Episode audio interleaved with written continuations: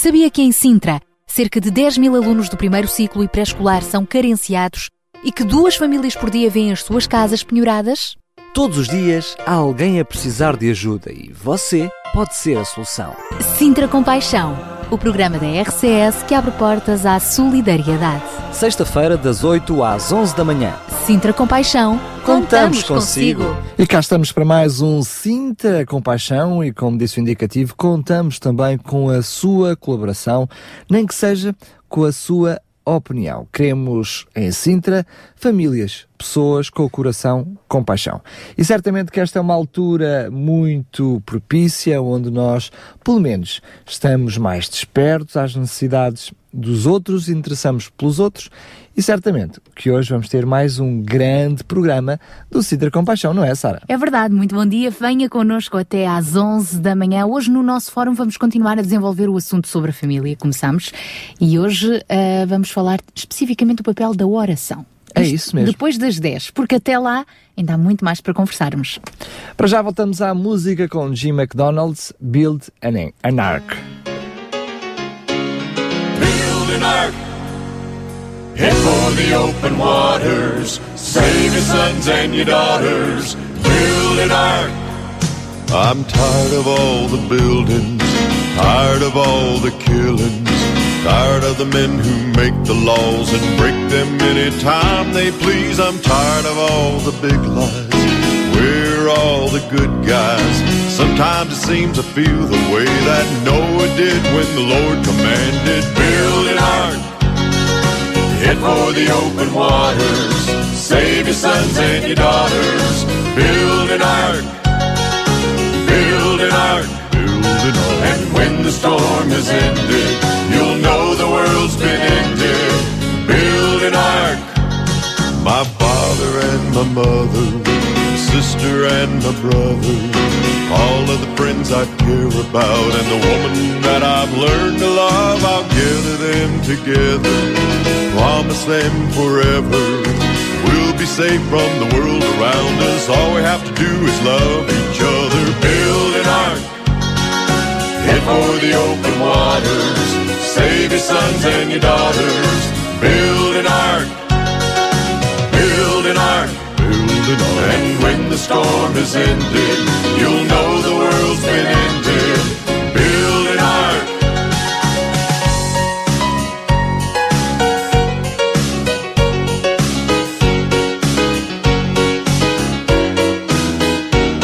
I'm tired of all the big lies. We're all the good guys. Sometimes it seems I feel the way that Noah did when the Lord commanded, Build an ark. For the open waters. Save your sons and your daughters. Build an ark. Build an ark. Build an ark. And when the storm is ended, you'll know the world's been ended. Build an ark. Build an ark. Head for the open waters. Save your sons and your daughters. Build an ark.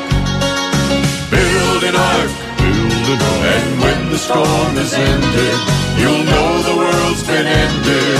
Build an ark. Head for the open waters. Save your sons and your daughters, your neighbors and their children. Build an ark. Sintra Compaixão, uma voz amiga.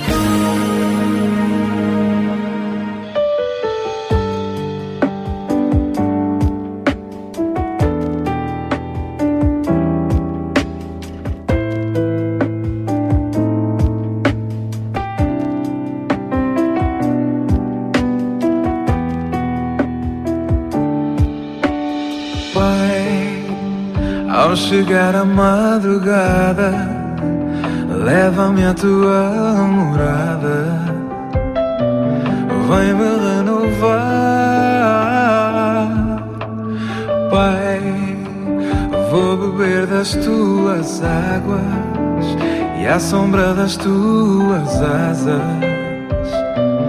Quero descansar. Ao passar o vale da escuridão.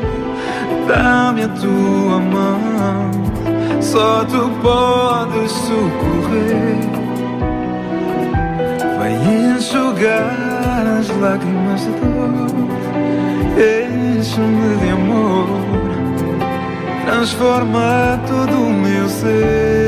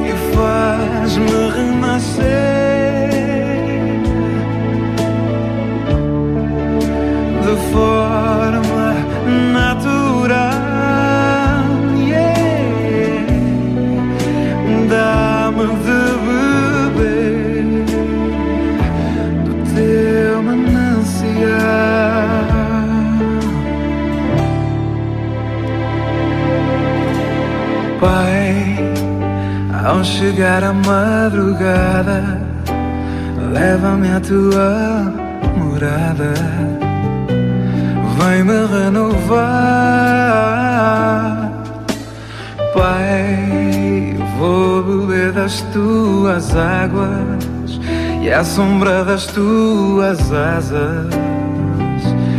Quero descansar ao passar o vale da escuridão. Dá-me a tua mão, só tu podes socorrer. Vem enxugar as lágrimas de dor e enche-me de amor. Transforma todo o meu ser.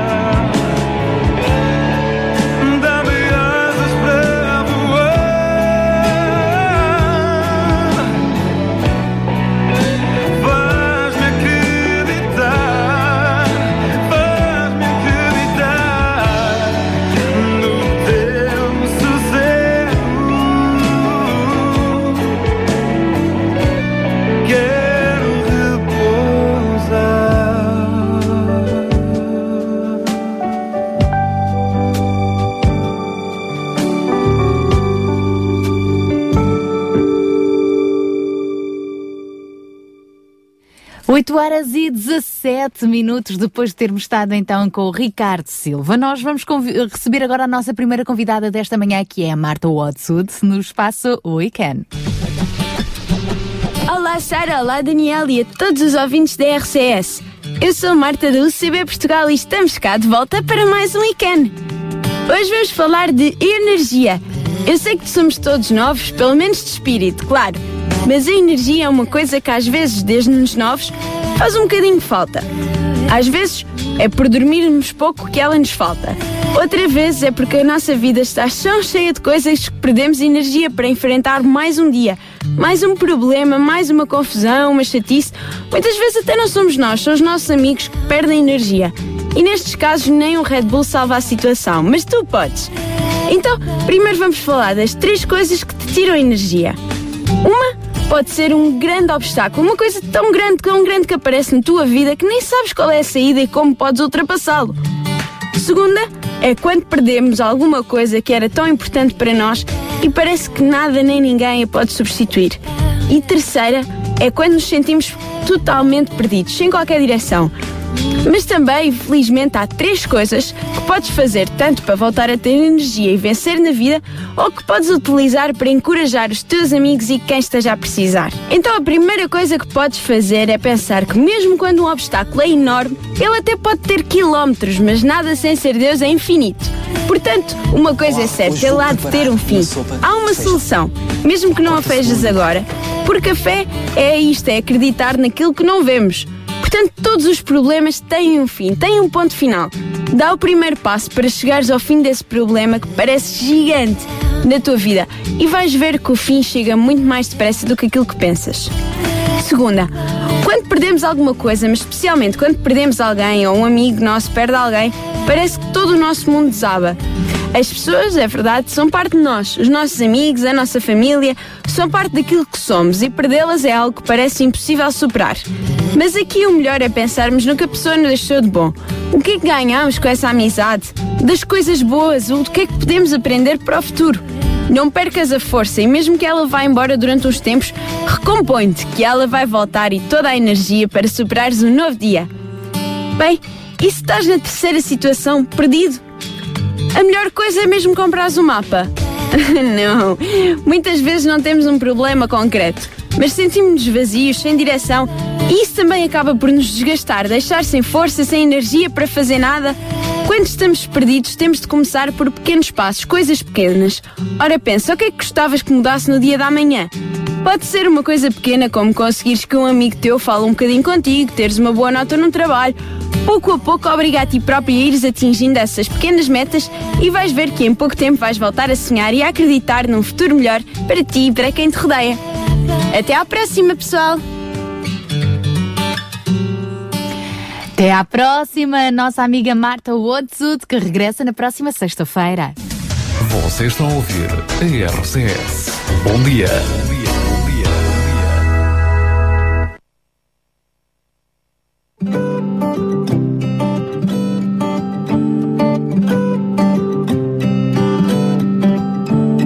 Vejo o Senhor reinando em glória. Vejo o Senhor reinando em poder. Vejo o Senhor reinando em glória. Vejo o Senhor reinando em poder. O tempo de Deus está a vir. O tempo para esta nação.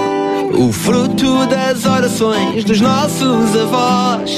Vem, desperta-nos hoje pelas ruas de Portugal. Vai-se ouvir um cântico novo pelas ruas desta nação. Tua bênção, Senhor, derrama no nosso povo.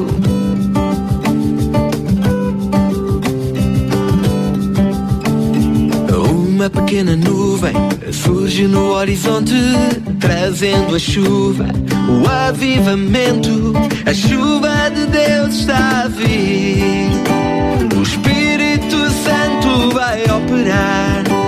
Milagres, prodígios, cura e salvação. Vem, desperta-nos hoje pelas ruas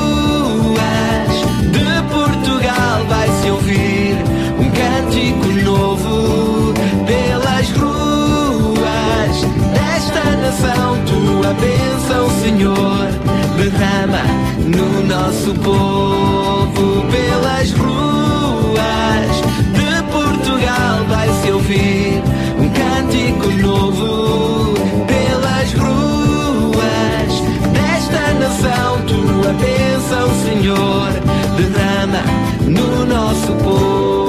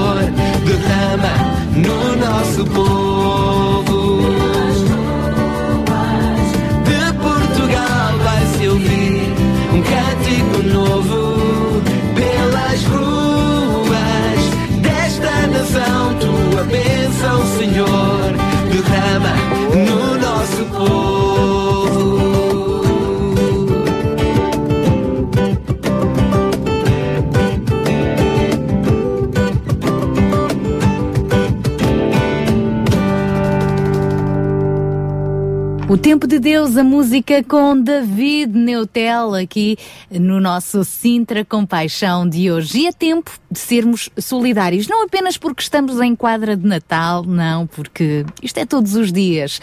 Todos os dias é bom ajudar. É bom fazer alguma coisa pelo próximo e por isso é que nós aqui no Sintra Compaixão estamos sempre a motivá-lo, a encorajá-lo para isso. Neste caso, este vai ser também um fim de semana repleto de ações uh, nas quais vale a pena envolver-nos.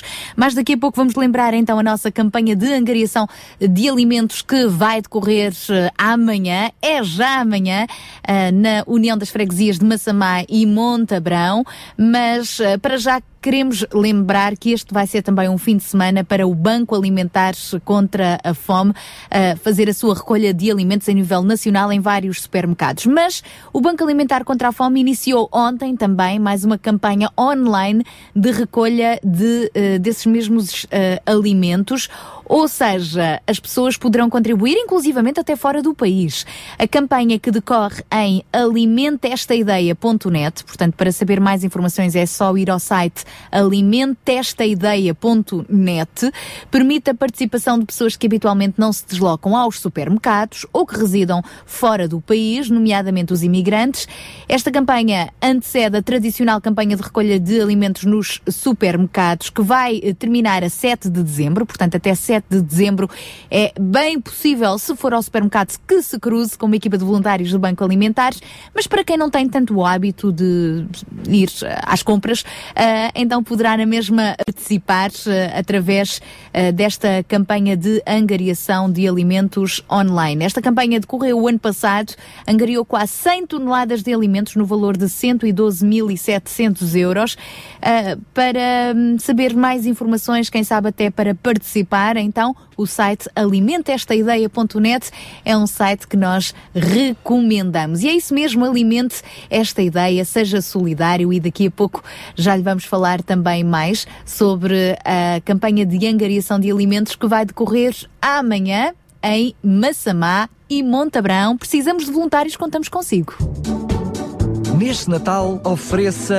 Um pacote de massa, um pacote de arroz, uma lata de atum. Contribua com o alimento. Este é o desafio da União das Freguesias de Massamá e Montabrão para apoiar 150 famílias. Precisamos da sua ajuda para esta recolha de alimentos. Seja um voluntário. Este sábado, às quatro da tarde, compareça na delegação de Massamá, na Rua Francisco Ribeiro de Spínola, ou de Montabrão, na Avenida da Liberdade. E se lhe tocarem à campainha, receba com um sorriso e contribua com um alimento. Sábado das 4 às 7 da tarde, participe nesta iniciativa com paixão.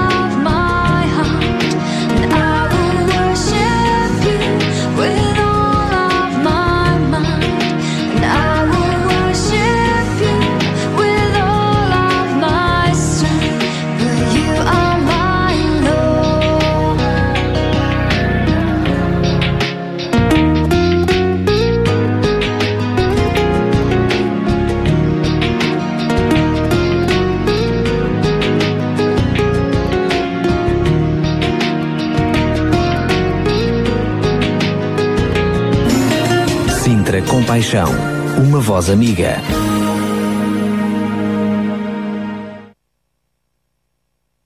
Estamos então com a nossa, o nosso Sintra Compaixão de hoje, são 8 horas e 31 minutos, e agora comigo e com o Daniel Galaio, já está então o João Barros. Olá, bom dia, João.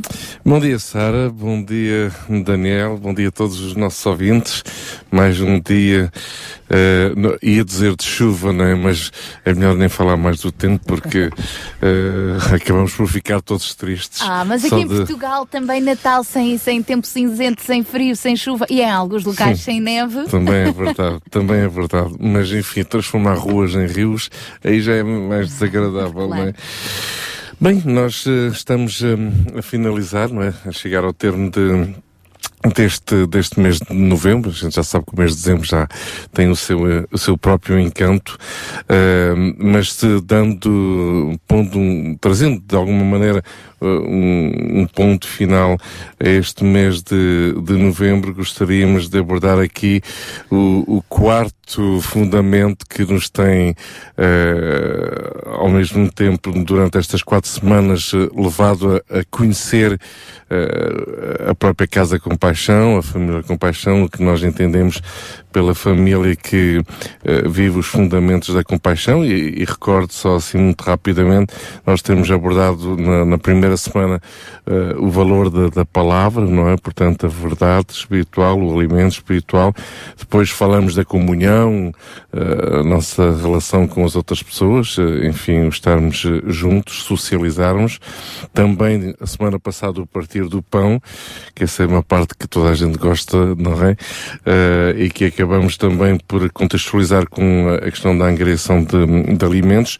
Hoje iríamos abordar a oração que no fundo é outro tipo de alimento. Eu iria trazer uh, uma definição um bocadinho diferente, uh, levando a oração pela perspectiva de uma relação, uma comunicação com Deus. Uh, a oração é mais do que uma prática religiosa. Parece assim um bocado estranho, não é? Nós falamos de uma relação e de uma comunicação com Deus e ao mesmo tempo dizer que a oração é mais do que uma prática religiosa, é uma, é uma realidade. Isto levou-me, de alguma forma, a pesquisar um, um pouco e recordo de há uns, uns meses, ou talvez até mais de, uh, talvez um ano ou dois, uh, ter lido uma, um artigo que tinha saído na comunicação social numa pesquisa científica sobre os benefícios da oração. Portanto, já não estamos a falar aqui de como ora ou como não ora, ou Uh, enfim, de, de, de, qual é a religião da pessoa, não, não, não, entra aqui em causa. Aqui o que foi unicamente uh, abordado e, e, analisado foi, uh, o, foram os efeitos da oração na vida de uma pessoa. Portanto, a pessoa que ora tem benefícios que a pessoa que não ora não tem.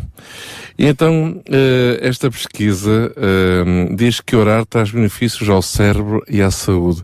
Todos nós precisamos aqui um bocadinho, né, de, de revitalização de, de, de, do nosso cérebro. A gente sabe que muita coisa acaba por passar por, por aí, né?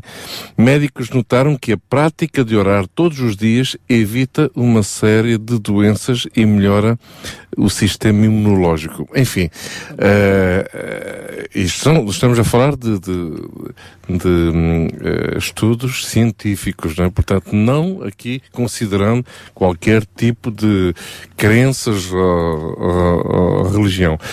E nessa equipa de profissionais, pesquisou-se os efeitos que a oração provoca no cérebro e resultou que há vários benefícios quando a pessoa ora. Sem promover nenhuma religião, os pesquisadores estudaram com, como a oração afeta o cérebro e o que a, a prática pode oferecer para a saúde física, mental e emocional das pessoas. O resultado dessa pesquisa foi transformado em um vídeo para que o maior número de pessoas possa entender que a oração faz bem à saúde. A comunidade médica que participou da pesquisa percebeu que a prática muda as quatro áreas do cérebro humano: o lobo frontal, o córtex cerebral, o lobo temporais e o sistema límbico. Os pesquisadores descobriram que orar todos os dias durante um mesmo período pode ajudar a prevenir doenças como a perda de memória, a demência e Alzheimer. Fora esses, eh, os médicos conseguiram perceber 47 benefícios que foram comprovados cientificamente. Os mais destacados são que a oração pode diminuir a dor, diminuir o risco de morte por ataque cardíaco, o derrame cerebral, a ansiedade e a depressão. Fora isso, ficou provado que orar melhora o sistema imunológico e outros sistemas. Então, isto, enfim, eh, pode até, isto pode, pode parecer assim uma anedota, não é? Pode parecer assim uma brincadeira, nós uh, estarmos a falar disto dentro destes modos, porque muitas vezes acabamos por trazer uh, a temática da oração por uma dimensão mais espiritual, mais religiosa, e acabamos por perceber que, ao fim e ao cabo, isto não é bem só uma questão espiritual ou religiosa, tem a ver com o dia a dia do ser humano e isto acaba-nos para, de alguma maneira, uh, percebermos que todos nós uh, podemos entrar dentro deste mundo. E há uns tempos atrás, eh, ainda nós tínhamos aqui convidada a, a pessoa responsável, uma das pessoas responsáveis pela Associação dos Profissionais de Saúde uh, Cristãos, e um, ela, ela citou aqui uma frase, não recordo se era dela, se ela própria estava a citar uma outra fonte, ela referiu que o homem e a mulher não são seres humanos com uma experiência espiritual, mas sim seres espirituais com uma experiência humana. Esta frase, perfeitamente, esta, perfeitamente. esta frase nunca mais me saiu da cabeça porque muda completamente a nossa perspectiva. Se entendemos que somos, acima de tudo, seres espirituais com uma experiência humana, isto explica o porquê da necessidade de orar e isto explica o porquê dos benefícios da oração nas nossas vidas.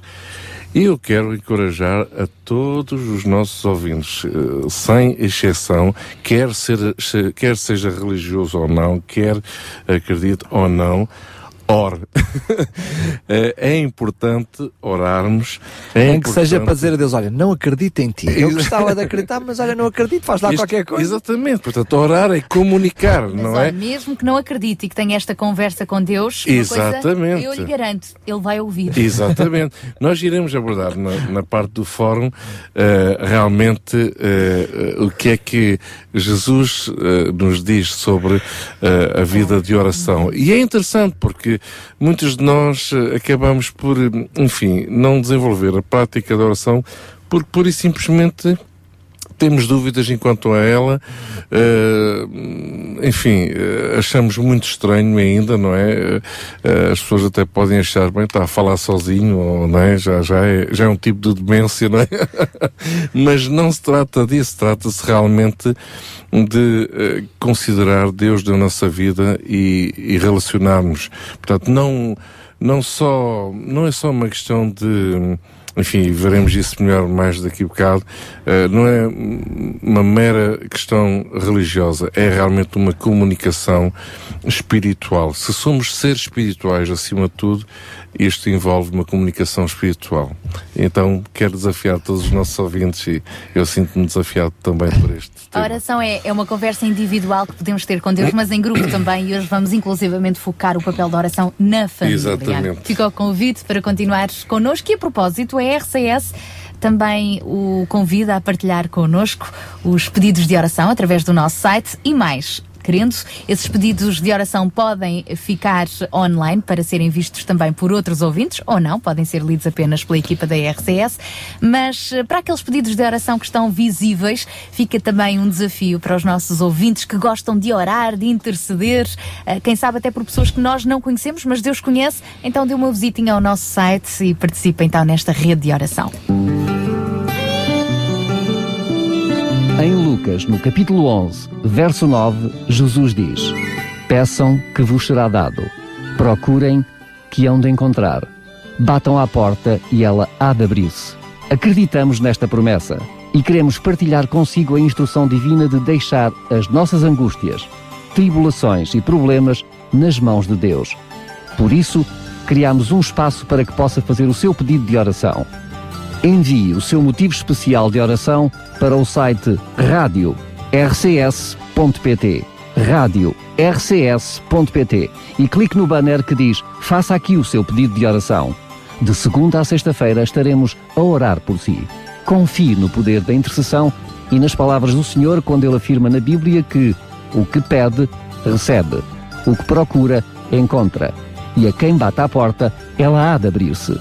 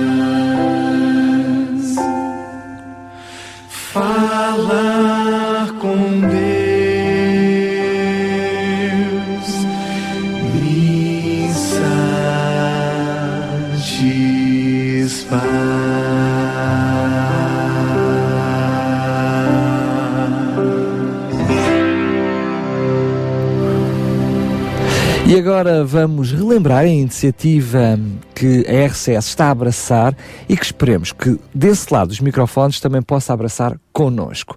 Lembramos que hum, sempre aqui no Sintra Compaixão desafiamos-lo para que assim possa ter também um coração compaixão. O desafio deste ano e neste momento é, juntamente com a União de Freguesias de Massamá e Montabrão, conseguirmos angariar alimentos precisamente nessa região, nessa zona, eu diria, não é nessas duas freguesias, mas nesses dois polos da União de Freguesias, no sentido de recolhermos alguns alimentos.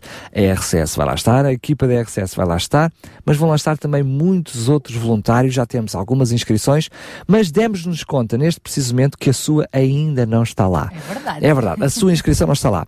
Mas o melhor ainda é que não precisa de ir fazer a, a correr nenhum tipo de inscrição, só precisa de estar junto a nós num destes dois polos da União de Freguesias de uh, Massamá o, e Montabrão. O objetivo é a angariação de alimentos para a criação de cabazes Natal para apoiar pelo menos 150 famílias necessitadas desta freguesia. Mas saiba mais já já a seguir. É verdade. Vamos recordar a entrevista que a semana passada aqui no Fórum do Sintra Compaixão tivemos com uh, o presidente da Junta de Freguesia da União das Freguesias de Massamá e Montabrão, Pedro Brás, que veio também acompanhado pela doutora Vanessa, que é um, responsável pela ação social, portanto, assistente social uh, destas freguesias. E vamos resumir aqui, recordando um certo da conversa que tivemos com eles, onde eles explicam tudo. Portanto, fique atento para tirar dúvidas e amanhã contamos consigo nesta campanha de recolha de alimentos. Neste Natal, ofereça. Um pacote de massa, um pacote de arroz, uma lata de atum. Contribua com o alimento. Este é o desafio da União das Freguesias de Massamá e Montabrão para apoiar 150 famílias. Precisamos da sua ajuda para esta recolha de alimentos. Seja um voluntário. Este sábado, às quatro da tarde, compareça na delegação de Massamá, na Rua Francisco Ribeiro de Spínola, ou de Montabrão, na Avenida da Liberdade. E se lhe tocarem à campainha, receba com um sorriso e contribua com um alimento. Sábado, das 4 às 7 da tarde, participe nesta iniciativa com paixão. Relativamente a esta, esta iniciativa de dia 29, eh, que nasceu muito do, do, fruto do desafio lançado, eh, quer pela rádio, quer pelo movimento Sintra Compaixão, que eh, desde a primeira hora eh, nos, nos agarrou pelo entusiasmo e pela vontade de, de dar algo à comunidade e é isso também nós, nós queremos. Portanto, esta iniciativa decorrerá uh, num período uh, da tarde do dia 29, que contará com voluntários e vizinhos de determinadas zonas que estão, que estão estabelecidas e que visa essencialmente neste período mais sensível em que até aproveitar que os portugueses estão mais solidários, não é? Contribuirmos de uma outra maneira com outro tipo de atividade para aquelas 250 famílias que nós, que nós apoiamos. Infelizmente, não temos capacidade para chegar a, a todas elas e por isso vamos apenas uh, ajudar com cabazes de Natal 150 famílias, a não ser que tenhamos uma bela surpresa e possamos uh, alargar mais este, este número. Esta é a nossa, é a nossa previsão. E, portanto, dar a estas 150 famílias uma noite diferente, um momento diferente, em que, com a ajuda da comunidade, com a ajuda de voluntários, com a ajuda de vizinhos, com a ajuda das instituições, possamos construir cabazes e entregá-los às famílias mais carenciadas. Como é que vocês estão então a organizar logisticamente esta atividade, da qual Centro Compaixão, RCS, somos também parceiros e por isso atenção ouvintes da RCS, pessoal que apoia o Sintra Compaixão, que tem o coração nestas coisas, vamos precisar da vossa ajuda. Portanto, o que vai acontecer basicamente é no dia 29 de novembro, sábado, um, a Junta de Freguesia vai disponibilizar uma equipa, aliás, duas equipas. Uma estará afeta à sede da Junta de Freguesia em Massamá, a outra estará no Polo, em Montabrão. Vamos estar, portanto, uma equipa pelas 16 horas nos dois espaços físicos da, da autarquia, à espera que nos apareçam muitos, muitos voluntários, porque sei que têm sido feitos diversos apelos, não só da parte da Rádio Clube de Sintra, como da própria Junta de Freguesia e o próprio movimento, movimento associativo que nós temos procurado envolver uh, desde que assumimos o compromisso de levar avante esta, esta campanha. Portanto, vamos esperar que nos apareçam muitos voluntários. Nesse preciso momento, vamos fazer o briefing, portanto, em direto com, com as pessoas que nos, que nos chegarem. Um, depois vamos tentar organizar o grupo, de acordo com o número de, de voluntários que nos chegar, pelas ruas que foram delineadas para, serem, para ser feita esta abordagem porta a porta. Portanto, gostaria de dizer que em Massamá, as ruas uh, pelas quais nós vamos passar será a Rua Francisco Ribeiro de Spínola, a Rua Dr. Francisco Salgado Zenha, a Rua Coronel Melo Antunes e a Rua Manuel Tito Moraes. Em Montabrão serão as ruas abrangidas a Avenida da Liberdade, a Rua Ribeiro Sanches, Rua Alva, Alves Redol e Avenida General Humberto Delgado. Portanto, este é um projeto piloto, experimental. Uh, nós temos uma grande esperança e estamos muito expectantes que vá correr bastante bem e que consigamos atingir o nosso objetivo, que é de constituir 150 cabazes com géneros alimentares para podermos distribuir às famílias que são acompanhadas pelo Gabinete Técnico de Intervenção Comunitária, por ocasião agora das comemorações do Natal. Uh, esperamos que as pessoas uh, que nos agrade esta ideia, que elas próprias, os vizinhos, se mobilizem e entre eles se organizem e recolham alimentos que não têm de ser entregues neste próprio dia, podem ao longo da, da semana seguinte ser entregues diretamente nas instalações da autarquia, tanto em Massamá como em Montabrão. Um, e à partida Vamos ver como é que corre. Correrá bem, seguramente. Portanto, deixamos aqui o apelo para os moradores destas ruas uh, em Massamá. E não só, não só. Se nestas ruas vos forem bater à porta entre as 4 e as 7 da tarde, já sabem o, do que é que se trata, todos os voluntários vão devidamente identificados. E não só, dizes muito bem, Daniel, não é? Outros moradores de outros prédios, até porque estas freguesias têm uma grande densidade populacional, que queiram, mesmo entre si, uh, mobilizar-se nesse sentido, das duas uma, ou se oferecem também como voluntários, ou mesmo internamente em cada prédio, fazem a recolha dos seus alimentos e durante a semana uh, fazem-nas chegar uh, diretamente às uh, delegações das uniões de freguesia. O que eu acho muito bonito nesta iniciativa é que, para já, é de munícipes para munícipes, moradores para moradores, de pessoas para pessoas. Ou seja, a iniciativa é não só como doadores, mas depois também como voluntários. Queria apenas referir, talvez uh, salvaguardar, precisamos de voluntários para esta iniciativa.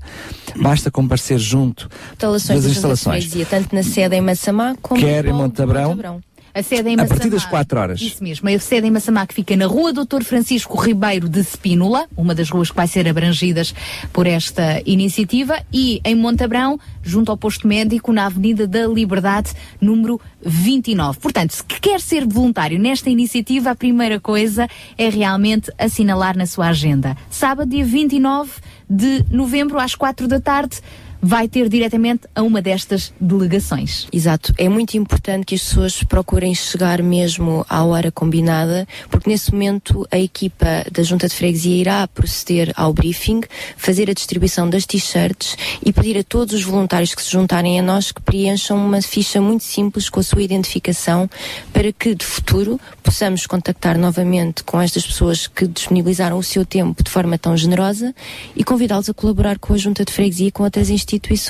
E para além dessa, de- desse desafio de nós queremos voluntários para esta iniciativa no dia 29, para além de queremos que as pessoas possam pensar que não é apenas uma recolha de alimentos, mas que é para um cabaz Natal e como cabaz Natal provavelmente haverá outro tipo de alimentos que gostaríamos ver nesse cabaz de Natal, também queremos pessoas que de sorriso aberto possam estar a bater à porta, mas queremos encontrar também pessoas de sorriso aberto do Para outro lado das portas para receber. É verdade. Por isso é importante este apelo.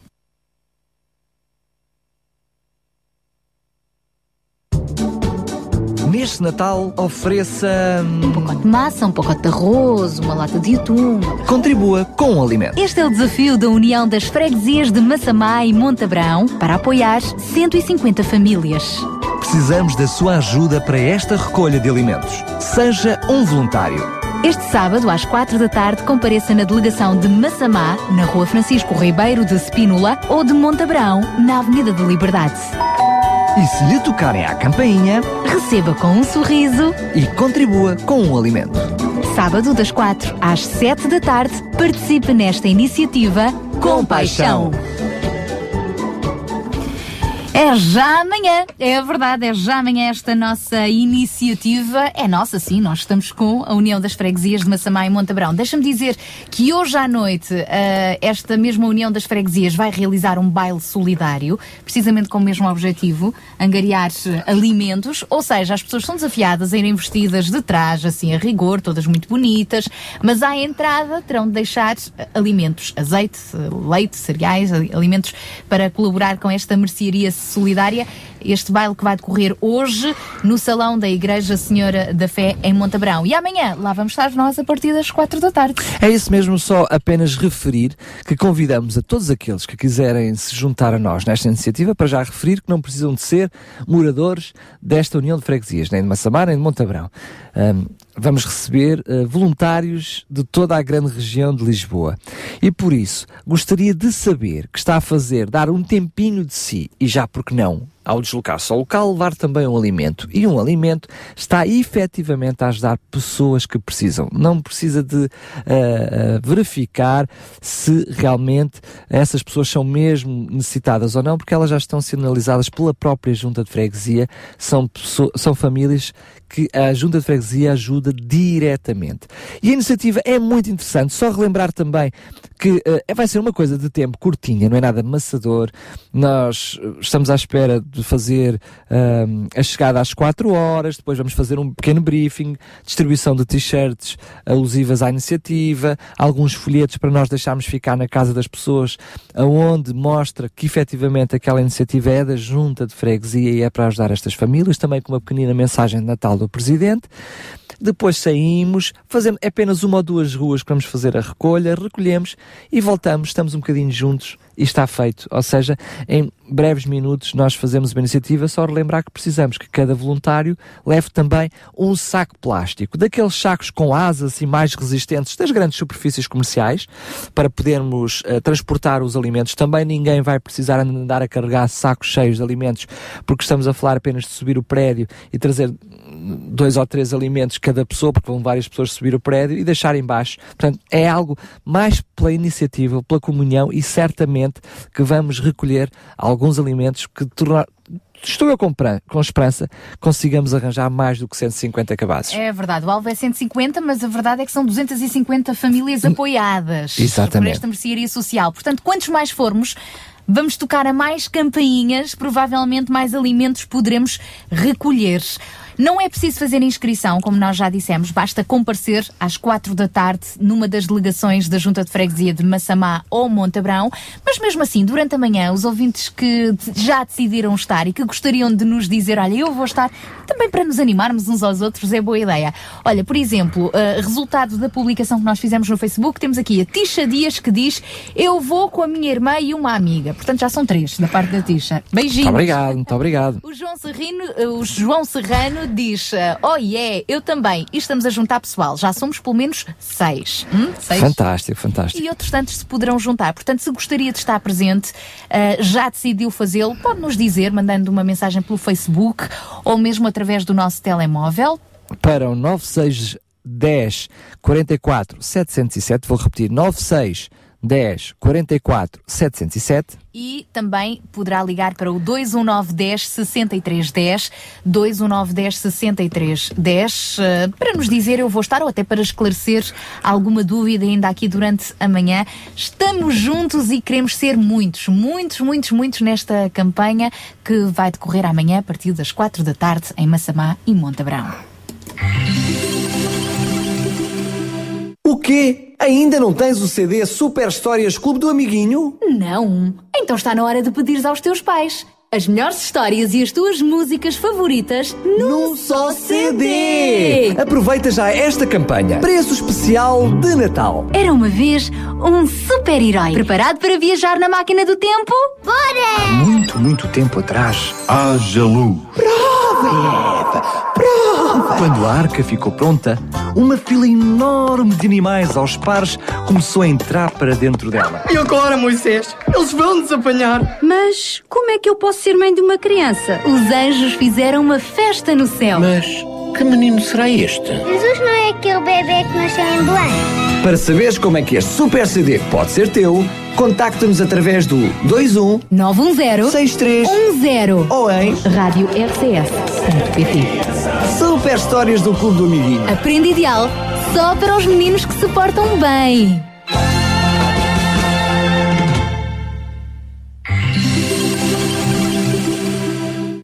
Sabia que em Sintra, cerca de 10 mil alunos do primeiro ciclo e pré-escolar são carenciados e que duas famílias por dia vêm as suas casas penhoradas? Todos os dias há alguém a precisar de ajuda e você pode ser a solução. Sintra Compaixão, o programa da RCS que abre portas à solidariedade. Sexta-feira, das 8 às 11 da manhã. Sintra Compaixão, Contamos consigo. E abrimos esta segunda hora do nosso Sintra Compaixão de hoje, lembrando que o nosso Deus tem poderes.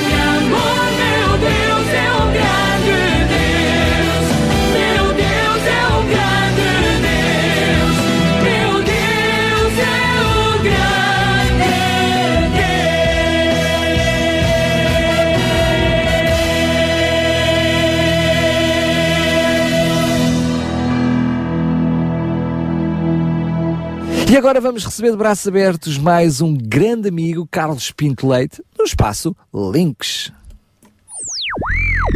Muito bom dia, Sara. Muito bom dia, Daniel. Bom dia a todos os ouvintes da RCS. Sou Carlos Pinto Leite. Estou aqui novamente em nome da UCB Portugal, no programa Sintra Compaixão. E hoje gostaria de vos apresentar a Associação Gota de Vida. Esta associação foi fundada em abril de 2012, portanto, é ainda uma associação bebê.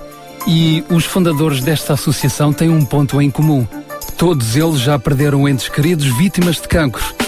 Assim, esta associação tem como objetivos principais campanhas para dadores de sangue e medula óssea, apoiar os doentes com leucemia, entre outras doenças relacionadas com sangue, promover voluntariado em contexto hospitalar, promover também rastreios gratuitos, testes de glicémia, colesterol, medição de pressão arterial, entre outros, e também promover e divulgar ações de informação e de esclarecimento sobre todas estas temáticas relacionadas com o sangue e com doenças do sangue, leucemia e cancro.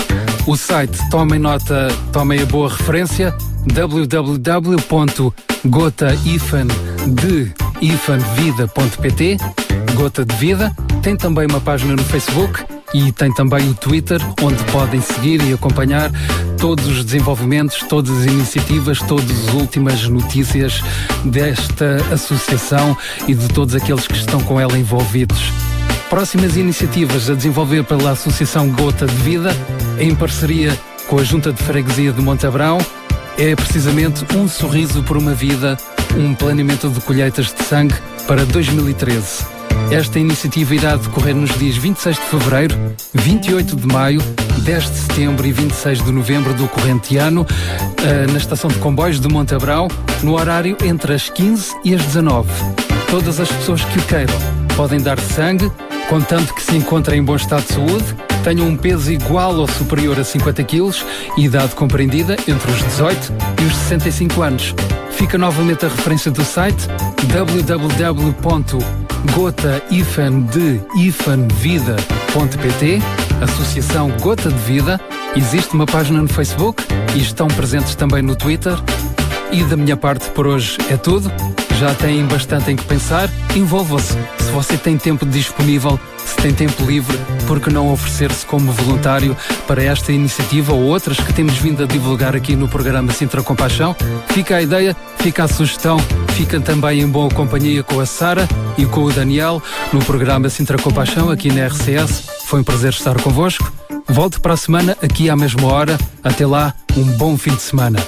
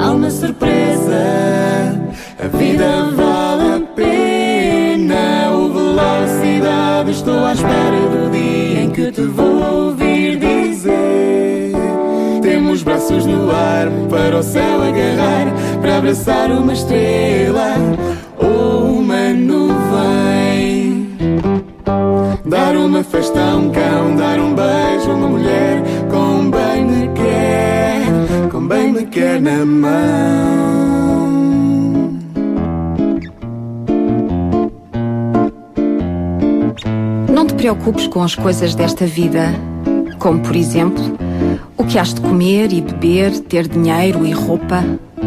Não será que a vida vale mais que a comida e o corpo mais do que a roupa? Olha para as aves do céu, que não semeiam, nem colhem, nem amontoam grão nos celeiros. No entanto, o nosso Pai dá-lhes de comer. Não valemos nós muito mais do que as aves? Qual de nós, por mais que se preocupe, poderá prolongar um pouco o tempo da sua vida? E por que preocupar-nos com a roupa? Repara como crescem os lírios do campo. Eles não trabalham nem fiam. Contudo, nem os reis mais ricos da história se vestiram como qualquer deles. E se Deus veste assim a erva do campo que hoje existe e amanhã é queimada, quanto mais nos há de vestir a nós. Como seria diferente se tivéssemos fé? Portanto, não te preocupes com a comida e a roupa para vestir. Os que não têm fé, esses é que se preocupam com todas essas coisas. O nosso Pai Celestial sabe muito bem que precisamos de tudo isso. Dá prioridade ao reino de Deus e à sua vontade, e tudo isso te será dado.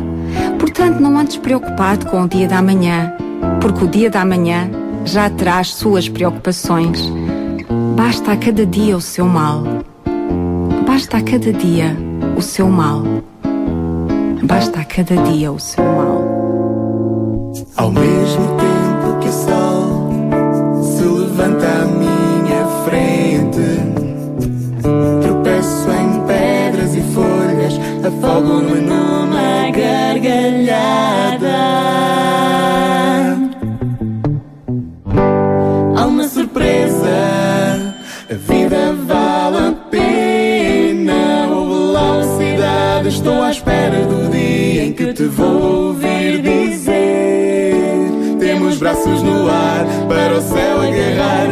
abraçar uma estrela ou uma nuvem. Dar uma festa a um cão, dar um beijo a uma mulher, como bem me quer, como bem me quer na mão. Olá Mundo, a música com os Omeira. São 9 horas e 12 minutos e queremos também uh, lembrar que este fim de semana vai ser mais um fim de semana em cheio no que diz respeito à recolha de alimentos para apoiar famílias, famílias que precisam e, e o que é mais bonito é verem também, ver também várias pessoas que precisam estão também envolvidos como voluntários. Portanto, lembramos a campanha de recolha de alimentos do Banco Alimentar contra a Fome este fim de semana e que se prolonga também até ao dia 7 de dezembro e na União das Freguesias de Massamá e Montabrão. Contamos também consigo para uh, in integrar uma das nossas equipas de voluntários que entre as 4 e as 7 da tarde vai estar também a fazer esta campanha de recolha de alimentos porta a porta. Mas nada como sabermos também como é que têm decorrido outras iniciativas semelhantes. E como é que é a experiência, não é? É verdade, porque ouvindo experiências também ficamos mais encorajados. Empolgados, motivados. Vamos ouvir então o testemunho do Jorge Silva, uh, da Associação dos Motares Cristãos, que o fim de semana passado esteve a colaborar com o Motoclube Ocidente, portanto, ambas, ambas as associações de motares estiveram juntos no Intermarché de São Domingos de Rana também a fazer este trabalho de voluntariado. Olá, Jorge. Muito bom dia, obrigado por estares connosco. Jorge? Pois é, Daniel, uh, realmente foi uma experiência maravilhosa. Uh, ver uh, que, que no servir, no colocar a compaixão que Cristo teve por nós ao serviço da comunidade, como Deus toca nas nossas vidas. inicialmente foi falado que seriam estas duas associações, o Motoclube Motares do Ocidente, juntamente com a CMA, e de repente temos juntos também o Motoclube do Mucifal, porque por convite apareceram. Uh, temos também uh, o grupo Motar Os Manos, que também aparecem. Uh, portanto, pessoas que, que, que, que, iam a passar a perguntar o que é que estávamos a fazer, em que, em que sentido é que aquilo iria ajudar e se realmente iria nos ajudar. Um, e, e, quando nós vamos a pensar que vamos ajudar, acabamos por ser ajudados, acabamos por ser tocados. É engraçado que ao entregarmos o saco para que as pessoas fossem fazer compras, uh, alguma timidez inicial, é verdade. Uh, estamos a pedir, mas rapidamente, a partir do momento em que recebemos o primeiro pacote de açúcar, o primeiro pacote de bolachas para as crianças, isto desaparece. Desaparece e sentimos-nos fortalecidos para continuar e para perceber que isto é um movimento que não pode parar.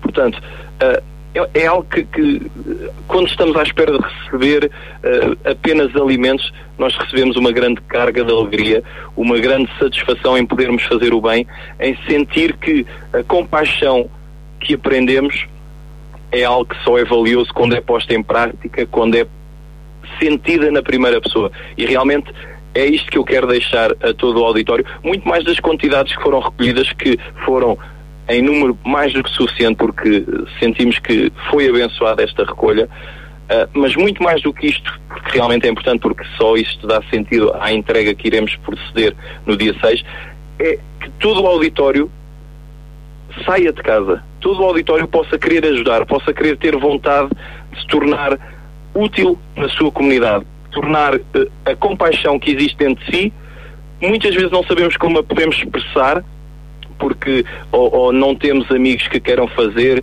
ou não temos aquele incentivo que, que, que é o que basta às vezes para sairmos do sofá. Uh, temos sempre desculpa, o tempo está mau, é verdade, choveu imenso, sábado e domingo, mais domingo, mas posso-vos dizer que não ficou nada por recolher. Uh, as pessoas querem ajudar, não sabem muitas vezes como. Peço ao auditório que Deem uma hora do seu dia. Não é muito. São 24, vocês vão estar a dar uma hora para poder servir a vossa comunidade. É fascinante. Vão sair muito mais completos, vão sair muito mais alegres e, sobretudo, foi o que eu senti. O dever está cumprido. É o mandato que eu tenho, é amar o próximo. Então, podem no fazer através da recolha de um quilo de açúcar, de um quilo de arroz, coisas tão simples, mas tão boas. Era isto que eu queria dizer, Sara, Daniel e João. Um grande abraço, obrigado pelo, pelo seu testemunho, pelo teu testemunho. Sem dúvida nenhuma que hum, eh, nos sentimos mais motivados e queremos dar um abraço também, como podia deixar de ser, hum, ao Motoclube Cristão e todos aqueles que estiveram em- envolvidos nesta iniciativa e certamente noutras iniciativas. Eh, também que Deus os continue a abençoar. Um abraço, então. Muito Obrigada. obrigado. Um abraço para todos. Bom fim de semana. Aí está o testemunho de alguém que confessou que no início até parece que temos ali um bocadinho de vergonha, mas É depois verdade, é quando verdade. aparece o primeiro pacote de bolachas e sabemos que vai fazer crianças felizes, então tudo muda. Esta pode ser também a experiência ao participar na campanha que nós estamos ahm, aqui a encorajar, a andar para a frente. Amanhã, a partir das quatro da tarde, vamos todos estar lá. Quando eu digo todos, é mesmo todos. O Daniel com a sua família, É eu verdade. Com o meu marido, toda a gente. Esse é outro fator também motivador, ou seja, também vão estar. também vão estar, claro que sim, claro que sim. Barros também vai estar lá. Os- ou seja, eh, outro fator motivador é o facto de nós não estamos a fazer este trabalho sozinhos, estamos a fazer em grupo. E esta psicologia de grupo nos ajuda uns aos outros. Por outro lado, este trabalho ainda é mais interessante do que, por exemplo, o trabalho de estar à porta de uma superfície comercial a recolher alimentos, porque é de fregueses para fregueses. Algumas dessas pessoas que vão estar a dar aos seus alimentos vão ser também convidadas a fazer parte da equipa e descer as escadas, descer o elevador connosco e bater à porta dos vizinhos do lado. Ou seja, vai ser uma iniciativa onde queremos ah, até mais importante do que, do que os alimentos em si, porque eles sim são importantes, são essenciais, por isso esta iniciativa Vai promover relacionamentos. vai promover relacionamentos. E isso é algo fascinante e porque também as pessoas já estão previamente avisadas eh, e há um convite para sermos recebidos com um sorriso nos lábios. E se alguém bate- se bater uma porta e não vir alguém com um sorriso nos lábios, oh, oh, oh, a senhora não ouviu a rádio, pois não? Vai ser a primeira coisa. A senhora não tem estado a ouvir rádio, pois não? A senhora não viu os folhetos que estão espalhados pela rua toda, pois não? E a senhora vai ficar muito espantada a olhar para mim. Então, mas porquê? Porque a senhora devia estar a receber-me com um sorriso nos lábios e não está. Olha, deixa-me dizer que há, há pouco o Jorge Silva, ah, que falou connosco agora neste último apontamento em direto, dizia, ah, desafiava todos a saírem de casa para apoiarem esta iniciativa. Mas calma, não saiam todos de casa, senão vamos tocar à campanha e não está lá ninguém. Mas não faz mal, porque se fizerem como eu vou fazer, que ao sair de casa já levo os meus alimentos também para deixar ficar no saco, a gente encontra-se todos à porta da, da, da junta de freguesia, fazemos ali uma grande festa entre todos e já temos os alimentos todos. Ou então, ou então podemos dizer que todas as pessoas daquelas ruas específicas nas quais nós vamos passar não podem sair de casa. É verdade. Ora, então o desafio é esse. Amanhã, a partir das quatro da tarde, juntos à equipa da RCS, do Sintra Compaixão, ah, os parceiros da União das Freguesias de Massamá e Montabrão, e vamos lá então, entre as quatro e as sete da tarde, ah, bater às portas, tocar às campainhas. Vão ser distribuídas t-shirts, cada um de nós vai ter uma t-shirt identificativa, É também alguns folhetos para oferecermos às pessoas com uma mensagem de Natal do Presidente ah, Pedro Brás, da, da Presidente de- da Junta de Freguesias, da União de Freguesias Monte, Montabrão e Massamá. Portanto, leve também um saco plástico daqueles de asas, daqueles mais resistentes das grandes Olha, superfícies se calhar quando comerciais. tocarmos à campanha até nos dão um alimento dentro do saco. É exatamente, Pode quem sabe, acontecer. quem sabe, quem sabe. É melhor prevenir do que remediar. E seja um dos nossos voluntários. Nós temos tido já o feedback de alguns ouvintes que nos têm dito que vão estar presentes. Não é preciso fazer inscrição prévia, mas se quiser dizer, assinalar, eu vou estar lá, será bom. João Barros, temos também a boa notícia de que ah, isto é um movimento mesmo, de que, por exemplo, pessoas que são apoiadas noutros programas vão estar aqui a apoiar outros, não é? É o caso da Operação 414. Exatamente, a pessoa mais indicada para falar disso agora te- até teria sido o Nuno Santos ou a Teresa. Pode ser o Eh, porta-voz. Mas pronto, posso, penso que Ou a janela voz. Pois, vou ser a janela voz. Penso que ele, ele com certeza que deve estar a ouvir o programa e, e creio que ele não se vai importar de, eu- de eu falar eh, por ele. Eh, mas sim, vai haver um grupo de, de, de, pessoas, eh, crianças também, não sei se propriamente alguns adultos, mas eh, pessoas que têm vindo a participar do programa da Operação 414, que também se disponibilizaram e, e disseram logo ao Nuná, nós queremos também participar, queremos ir também uh, juntar-nos a, a, esse grupo em Massamá Montabrão e, e, e tornar um sábado uh, bastante diferente daqueles que costuma-se ter, não é? Neste momento. Portanto, sim, vai ser, vai ser muito agradável. As pessoas que são, que são ajudadas muitas vezes acabam por uh, também uh, terem uma, uma noção, uma sensibilidade uh, uh, também para estas questões que acabam por, por ser mais, mais espontâneas, não é? Não, não é que, que, uma pessoa que não seja ajudada não, não tenha coração para ajudar, não se trata disso, mas percebe-se que há uma relação diferente, há uma, há uma sensibilidade bastante interessante e, e é de valorizar. É de, uhum. eu, eu, tenho também informação de, de alguns casos de pessoas pessoas que são apoiadas pela própria Junta de Freguesia de, de Massamá e Montabrão e que se disponibilizaram também para irem fazer Sim, este pedido. É, é bonito é, de é ver. é. Temos o, a Associação de Motares Foz com Elas, de Montabrão, dos uh, reformados e pensionistas e idosos, tanto de Massamá com como Montabrão. de Montabrão. Temos o, várias o grupo igrejas. Motar, o grupo Motar também de, de Massamá, que também vai estar Vai presente. estar. Temos várias igrejas que vão estar presentes. Vamos ter um grupo grande de escuteiros, de desbravadores que vão estar presente também a apoiar esta iniciativa. Queremos contar consigo A também. verdade é que já estamos a contar com bastante gente, mas também queremos lembrar que quanto mais gente estiver, mais impacto esta, esta hum, iniciativa. terá. Lembramos que também o ideal será que a Junta de Freguesia possa ficar com alguns destes contactos, para que para que noutras iniciativas os próprios fregueses se envolvam a ajudar a sua freguesia. E isto é que é o bonito da iniciativa. Na realidade, é o, que, o objetivo do programa que, Sinter Compaixão. Criar famílias, criar corações preocupados com as outras pessoas. Corações com paixão. Então venha daí connosco, junte-se a nós. Pode eh, ligar-nos ainda durante eh, esta manhã a dizer eu vou estar presente ou aparecer, mesmo sem avisar, é bem-vindo na mesma. Neste Natal, ofereça. De massa, um pacote de arroz. Agora um vais pacote de música. atum. Contribua com um alimento. Este é o desafio da União das Freguesias de Massamá e Montabrão para apoiar 150 famílias. Precisamos da sua ajuda para esta recolha de alimentos. Seja um voluntário. Este sábado, às 4 da tarde, compareça na delegação de Massamá, na Rua Francisco Ribeiro de Spínola, ou de Montabrão, na Avenida da Liberdade. E se lhe tocarem à campainha, Receba com um sorriso. e contribua com um alimento. Sábado, das 4 às 7 da tarde, participe nesta iniciativa com paixão.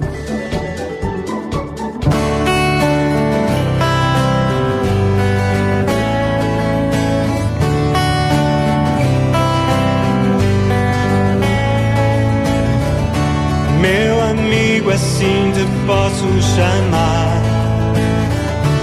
Bom ter alguém em quem confiar. Ser amigo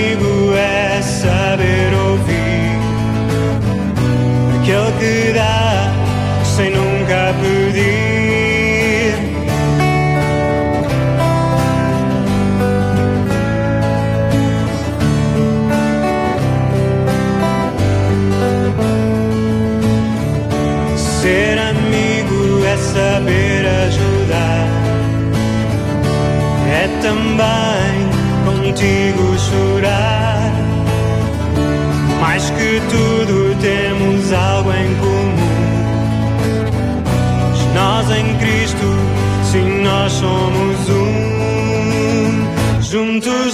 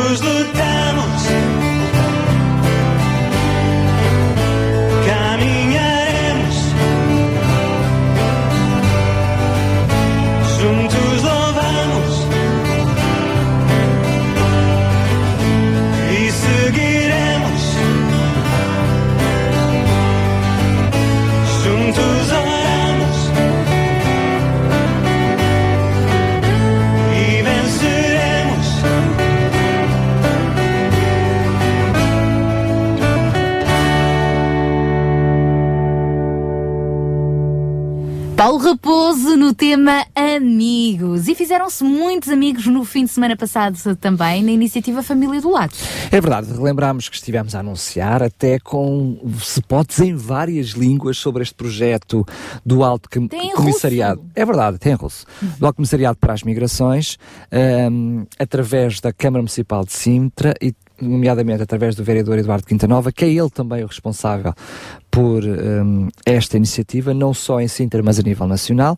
E este projeto Família ao Lado implicava ah, ah, uma refeição entre duas famílias de comunidades diferentes, ah, não necessariamente uma autóctone, uma, uma natural e uma estrangeira, podia ser até, podia ser até entre duas estrangeiras.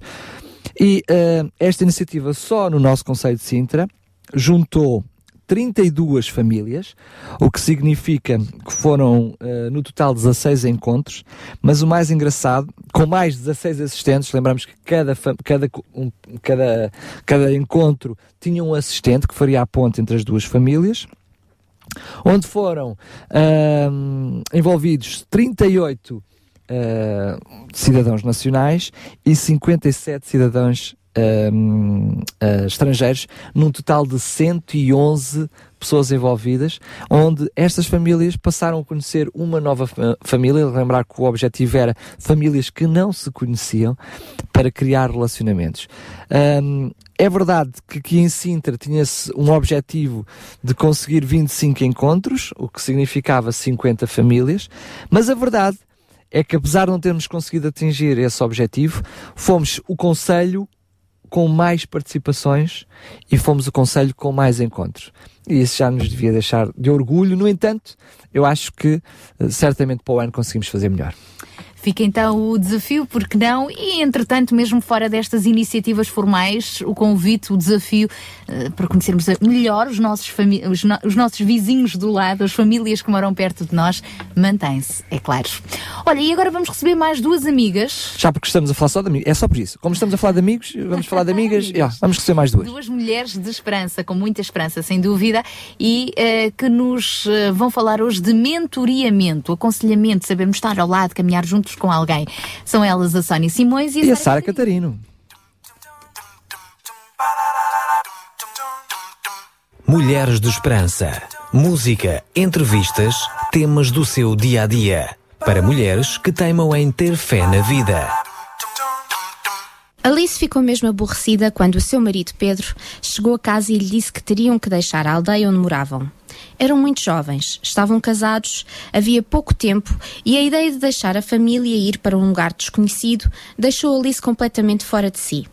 Mas o patrão tinha chamado Pedro e disseram-lhe que precisava de uma pessoa de confiança na nova empresa que iriam abrir na capital e, segundo Pedro, ele era essa pessoa. Significava que iria ganhar mais e subir na sua carreira. Antes da Sónia continuar a contar esta história tão interessante, quero cumprimentar os ouvintes do programa Mulheres de Esperança. É um prazer para nós estar aqui mais uma vez e fazer-lhe companhia durante esta próxima meia hora. Ouça esta música que nós voltaremos logo a seguir.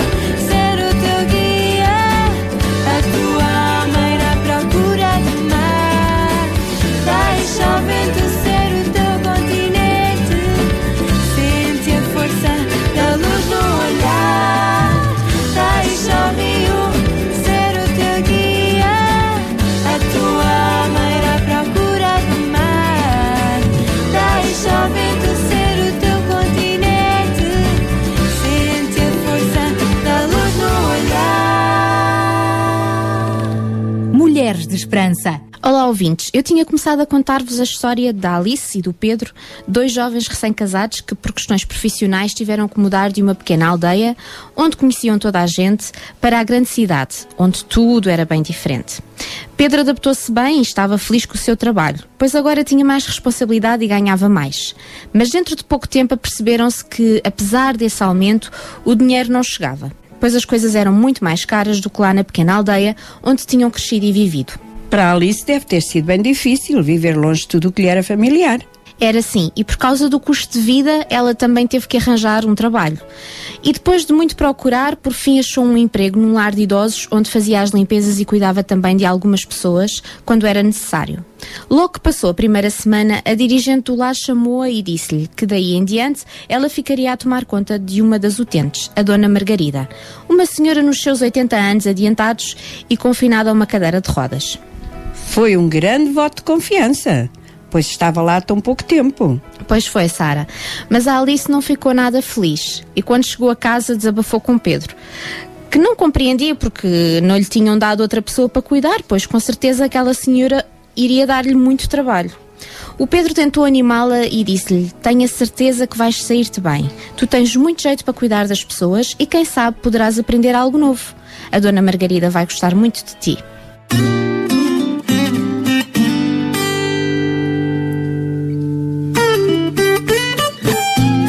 Noite já chegou, estrelas a brilhar.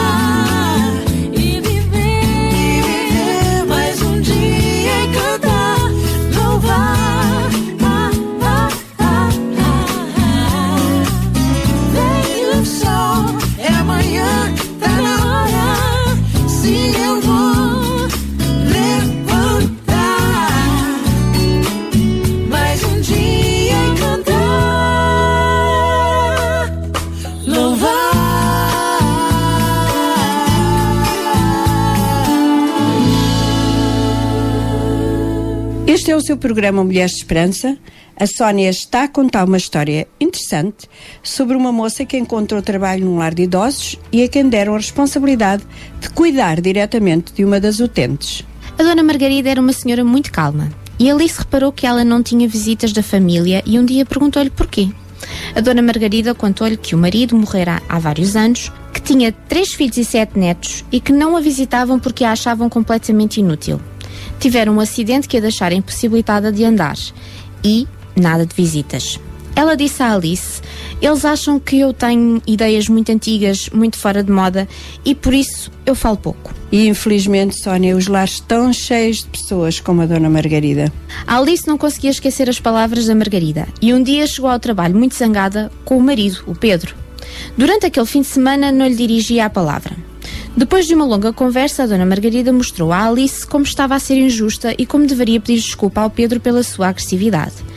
Numa outra altura, quando Pedro adoeceu e Alice não sabia o que fazer, Margarida ensinou-a a fazer um remédio caseiro. Alice seguiu as instruções e dentro de poucos dias as dores de Pedro tinham passado. Bem, Dona Margarida, disse ela à idosa, a senhora sabe tanto sobre tantas coisas, a sua família nem sabe o que está a perder. Dentro de pouco tempo, Alice sabia que podia falar com a Margarida sobre qualquer assunto de saúde, problemas, ideias para os novos pratos de cozinha, dificuldades na sua relação com o marido. Muitas vezes, quando as saudades da família apertavam, chorava junto da senhora idosa, que sempre tinha palavras para consolá-la. Havia tanta sabedoria naquela mulher e estava sempre disponível para partilhar do que sabia com Alice. Quando Alice engravidou, ficou empolgadíssima e, claro, partilhou a sua alegria com a Dona Margarida. Durante as longas semanas de gravidez, a idosa estava lá para ouvir as suas queixas, especialmente o seu receio de dar à luz. Que bonito, Sónia. Encontrar alguém com quem podemos partilhar a nossa vida e ainda receber conselhos sábios sem pedir nada em troca. A relação destas duas mulheres tornou-se muito forte e muito bonita. E assim Margarida sentia que a sua vida tornara a ser útil para alguém e sentia-se amada e apreciada pela Alice.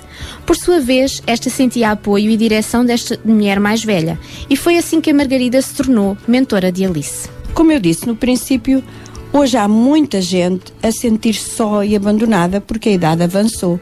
Quem sabe, alguma das nossas ouvintes tem este sentimento, pensa que já não tem nada para dar a ninguém. Não pensa assim, querida. Pelo contrário, pensa antes que a sabedoria que adquiriu pelos anos e pela experiência é algo muito valioso e pode, deve ser partilhado com outros. A ouvinte, tal como a Margarida, pode fazer uma grande diferença na vida de outra pessoa. A sua honestidade em partilhar os seus erros e as suas vitórias pode ser de grande valor para ela. Talvez se sinta nervosa, como a Alice, se vive longe dos seus familiares e teve que enfrentar uma nova realidade, um novo trabalho, seria bom que achasse uma mentora uma pessoa mais velha cuja experiência pode ser compartilhada consigo e que a ajudará e apoiará de uma maneira fantástica. É bom estar consigo no programa Mulheres de Esperança. E temos estado a partilhar a história da Alice, que encontrou em Margarida uma grande mentora, apesar de ser uma senhora incapacitada numa cadeira de rodas. Para espanto da Alice, a senhora deixou de ser um fardo para passar a ser uma bênção na sua vida. E vou contar-vos mais um pouco da história. Quando o menino de Alice nasceu, deu-lhe o nome de Pedro, como o pai. Adorava o seu papel de mãe e sentia uma alegria imensa ver o crescimento do seu bebê. Mas quando ele ficava doente, assustava-se muito, não sabia o que fazer e era sempre bom confiar os seus receios à Margarida. Por exemplo, quando os dentes do menino começaram a romper, Margarida ensinou-lhe uma das suas mesinhas caseiras que ajudou o menino a sentir-se mais confortável. Noutras alturas, quando perguntava à senhora uma opinião sobre algum assunto, ela respondia: Eu não tenho a certeza, deixa-me orar sobre isso primeiro e depois falamos. E não é que muitas vezes depois de orar, Margarida trazia um conselho, uma opinião, uma resposta mesmo para o momento? Isto intrigava Alice de tal maneira que um dia perguntou à senhora: Dona Margarida, por que é que diz que tem que orar primeiro? Oh, minha querida, respondeu ela, posso ser velha, mas isso não me dá a capacidade de saber tudo. Mas sabes, conheço alguém que tem respostas para todas as nossas perguntas, para qualquer situação da nossa vida. Esse alguém é Jesus. Descobri isto há alguns anos quando o meu querido marido faleceu. Estava tão triste, tão preocupada, não sabia como conseguir viver com os meus filhos. Não tinha trabalho e não tinha dinheiro. Uma amiga falou-me de Jesus. Disse-me que ele podia ajudar-me se o convidasse a entrar na minha vida. Não sabia como fazer isso. Por isso perguntei a ele, em oração, e disse: Jesus, tenho ouvido dizer que és o Filho de Deus, que veio a este mundo há muito tempo atrás porque sabia que as pessoas precisavam de ti. Eu sei que fazemos coisas que não são agradáveis a Deus, mentimos, roubamos, matamos e muito mais, e que isto nos separa de Deus. Tu vieste e morreste na cruz e levaste o teu corpo o castigo dos nossos pecados, pois éramos nós que merecíamos sofrer. Uma amiga disse-me que se eu cresce nisto, te pedisse para fazeres parte da minha vida. Tu enviarias o teu espírito para viver em mim e que eu iria experimentar uma paz maravilhosa e que tu me ajudarias a viver uma vida melhor aqui neste mundo. Preciso de ti, Jesus. Preciso da tua ajuda. Por favor, entra na minha vida. Bem, posso dizer-te que a partir daí recebi uma enorme paz dentro de mim e senti que poderia enfrentar a minha condição de viúva. Todas as vezes que enfrentava uma situação difícil, recorria a Jesus e de alguma maneira ele sempre me atendia. A minha amiga aconselhou-me a ler a palavra de Deus, a Bíblia, e aí descobri coisas importantes para a minha vida. Às vezes era como se as respostas às minhas questões saltassem das suas páginas. Outras vezes, essa minha amiga dava-me bons conselhos e o assunto ficava resolvido. Outras vezes ainda, parecia que ouvia uma vozinha dentro de mim, guiando-me para a solução certa. Então, Alice, agora compreendes porque eu gosto de orar primeiro? Porque quando eu não sei, Jesus sabe o melhor para mim. Que conversa deliciosa essa da Dona Margarida. Que bom ter assim uma amiga tão sábia. E melhor ainda, que belo que ela contou a Alice sobre a sua fé em Jesus. A Dona Margarida contou a Alice que antes de Jesus morrer, ele disse aos seus discípulos que não ia deixá-los sós que pediria ao seu pai para mandar o seu espírito viver neles e em todos os que crescem nele. Eu conheço bem essa passagem que a Dona Margarida citou a Alice. Jesus disse: Quando vier o Espírito da Verdade, ele vos guiará em toda a verdade. Ele não vai chamar a atenção para si mesmo, mas vai dar sentido a tudo o que vai acontecer e a tudo o que eu disse e fiz. Quando Alice ouviu estas palavras, disse: Mas isso é maravilhoso! Eu também quero. Ser mãe é um trabalho assustador às vezes e nem sempre tomo as melhores decisões em relação ao Pedro, por isso quero também convidar Jesus a entrar na minha vida. Desde aquele dia em diante, Alice começou a sentir uma tranquilidade e uma alegria imensa. A sua vida mudou para melhor, definitivamente. No seu programa Mulheres de Esperança, hoje estamos a conversar sobre algo muito interessante: o conceito do mentoreamento. Alguns sabem o que é e outros não têm ideia de onde vem.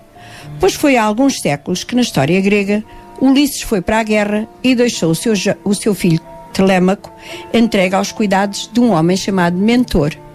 Como homem mais velho e experiente, estabeleceu com o jovem uma relação de respeito, de confiança e identificação mútuos. Mentor orientava, guiava, ensinava e inspirava o jovem para ser independente. Em vez de fazer por ele, ajudava-o a fortalecer nas suas decisões para torná-lo uma pessoa independente. Os desafios e problemas que vinham à vida do jovem encontravam no conselho de mentor uma solução clara, protegendo-o de certos perigos de precipitação nas suas decisões. Os mentores modernos seguem as mesmas linhas de orientação na sua relação com as pessoas que ajudam. Partilham conhecimentos práticos de vida, através do diálogo, e da relação de amizade e confiança. Ajudam a encontrar caminhos sem dar as soluções, mas ajudando os seus amigos a descobri-las por eles mesmos. São como uma caixa de ressonância, atentos ao stress e às situações difíceis que chegam às suas vidas. Afinal, parece que não é assim tão difícil ser uma mentora. É e não é. Para entender bem como fazer, podemos fazer esta pergunta a nós mesmos: haverá pessoas que estão a seguir-nos, a desejar ser como nós, a pedir-nos conselho e orientação? Se assim é, já somos mentoras. Em última análise, alguém que se encontre numa situação como a da Alice à procura desse conselho, dessa resposta, qualquer que seja a situação, podemos levá-la a fazer o que a Margarida ensinou a Alice: ir a Deus, pedir-lhe ajuda, quando as suas opções se esgotaram. Ele ama e pode ajudá-la naquelas circunstâncias onde parece não haver saída, nem uma luz ao fundo do túnel. A ouvinte lembra-se do conselho especial que a Margarida deu à Alice. Esse é o que queremos dar-lhe hoje aqui. Procura aproximar-se de Deus com um coração sincero e humilde. Peça-lhe ajuda, através de Jesus Cristo. Deus ouve a nossa oração e está disposto a ajudar-nos em amor e compaixão. Jesus foi para os doze homens que o acompanharam durante três anos o mentor por excelência. Ensinou-os, mostrou-lhes caminhos, revelou-lhes segredos de vida que eles não conheciam e ainda hoje ele pode fazer o mesmo conosco. Onde está, ouvinte, adquira uma Bíblia, leia e verá muitas das suas situações serem transformadas. Chegamos ao fim deste momento agradável de conversa consigo. Voltamos para a semana, se Deus quiser. Até lá, pode contactar-nos para algo que precise através dos nossos contactos que daremos já a seguir. Um grande abraço e muito carinho. Mulheres de Esperança. O programa para mulheres que teimam em ter fé na vida. Uma produção da Rádio Transmundial de Portugal. As Mulheres de Esperança com Sónia Simões e Sara Catarino. Se quiserem uh, algum tipo de contacto, já sabem, podem falar connosco aqui na RCS, que nós depois encaminhamos para as Mulheres de Esperança que regressam na próxima sexta-feira. Daqui a pouco vamos receber outra Mulher de Esperança, a Olga Serrano, que nos vai trazer mais um Pensar com Paixão. Hoje, a propósito do tema que vamos lançar também em debate no Fórum desta sexta-feira, o papel da oração na família. É já a seguir, para já ficamos ainda com Sérgio Guerreiros.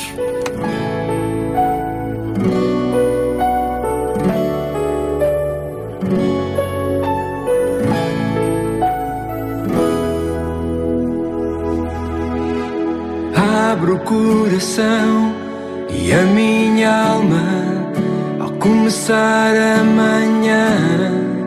Caso hoje tu queiras vir, tu és como o vento que não avisa. Quando sopra e traz a brisa, vem e sopra sobre mim.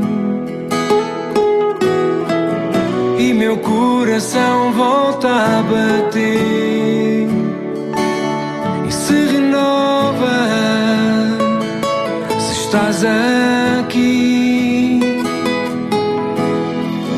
E o meu coração vela por ti, porque te espero, voltas a vir.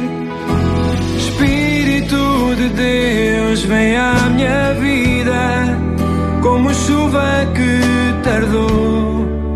ao deserto vida deu. Desce sobre mim como a brisa, vem sopra sobre mim, que o teu poder possa fluir.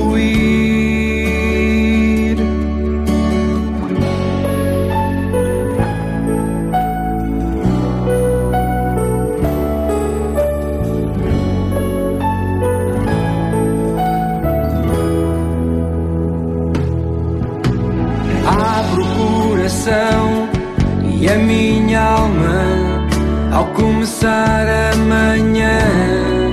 Caso hoje tu queiras vir, tu és como o vento que não avisa. Quando sopra e traz a brisa, vem e sopra sobre mim. E o meu coração volta a bater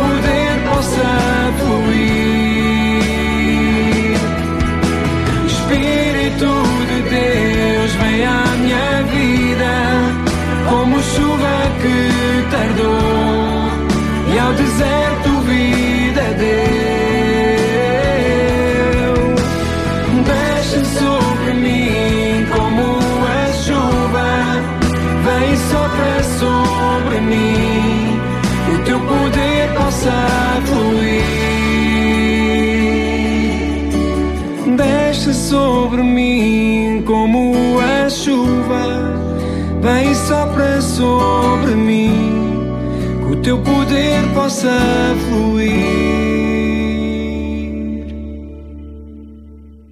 Sérgio Guerreiro no tema Como a Brisa. E agora é tempo de recebermos então mais uma voz amiga, a Olga Serrano, que já nos habituou às sextas-feiras neste apontamento Pensar com Paixão. Já está connosco em direto, via telefone. Olá, bom dia, Olga. Bom dia, Sara. Bom dia a todos os nossos ouvintes. Antecipando o nosso tema do fórum de hoje, vamos falar da oração. A oração numa família que vai além das quatro paredes da nossa casa, não é? Olha, exatamente, é o que nós, nós ansiamos, é para que as coisas que Deus nos dá possam ser transmitidas a outros e sair da nossa casa para a bênção daqueles que nos, que nos cercam, não é? Ahm, realmente, quando nós temos a Bíblia na mão e podemos eh, estudá-la e, e, eh, aprofundar os seus temas, há um que vem em, em, em destaque, que é a chamada à oração. Não há dúvida que nós, eh, lendo a Bíblia, vamos aprender a orar, vamos saber que temos que orar. O próprio Jesus ensinou-nos a orar, eh, como, quando e porquê fazê-lo. E é, uma, é, uma, é um recurso maravilhoso que o povo de Deus tem. Eu costumo dizer que temos um recurso sobrenatural. É um recurso que nos abre um caminho direto ao céu. Realmente é, é maravilhoso como Deus eh, preparou tudo isto, porque realmente foi ideia de Deus, é mandamento de Deus. Um, eu creio que a oração é uma linha aberta para comunicarmos com Deus. Ele preparou isto para o seu povo. Jesus reafirmou isto e ainda hoje isto é continuado pelo Espírito Santo para nós. É, é viabilizado para nós através do Espírito Santo. Então, nós somos chamados para orar sem cessar. E quem conhece a Bíblia sabe que diz: orai sempre, não esmoreçam, não desfaleçam. Orai pela paz, orai pela família, pelos governantes, pelos doentes, pela salvação. Até orem pelos que nos perseguem. Pronto, há chamadas à oração impressionantes na nossa palavra, naquela palavra que Deus nos deu, a palavra do Senhor. Então, nós vemos que os apóstolos ah, seguiram este mandamento. Eles viram Jesus orar ao Pai muitas vezes, porque Jesus não só ensinava, como também praticava a oração na sua própria vida. Então, quando Jesus saiu do meio deles e subiu aos céus, estes apóstolos ficaram unânimes, perseveravam e unidos de várias maneiras, como nós temos visto ao longo deste mês, não é? Na doutrina, na comunhão e no partir do pão, mas também ficavam unidos em oração.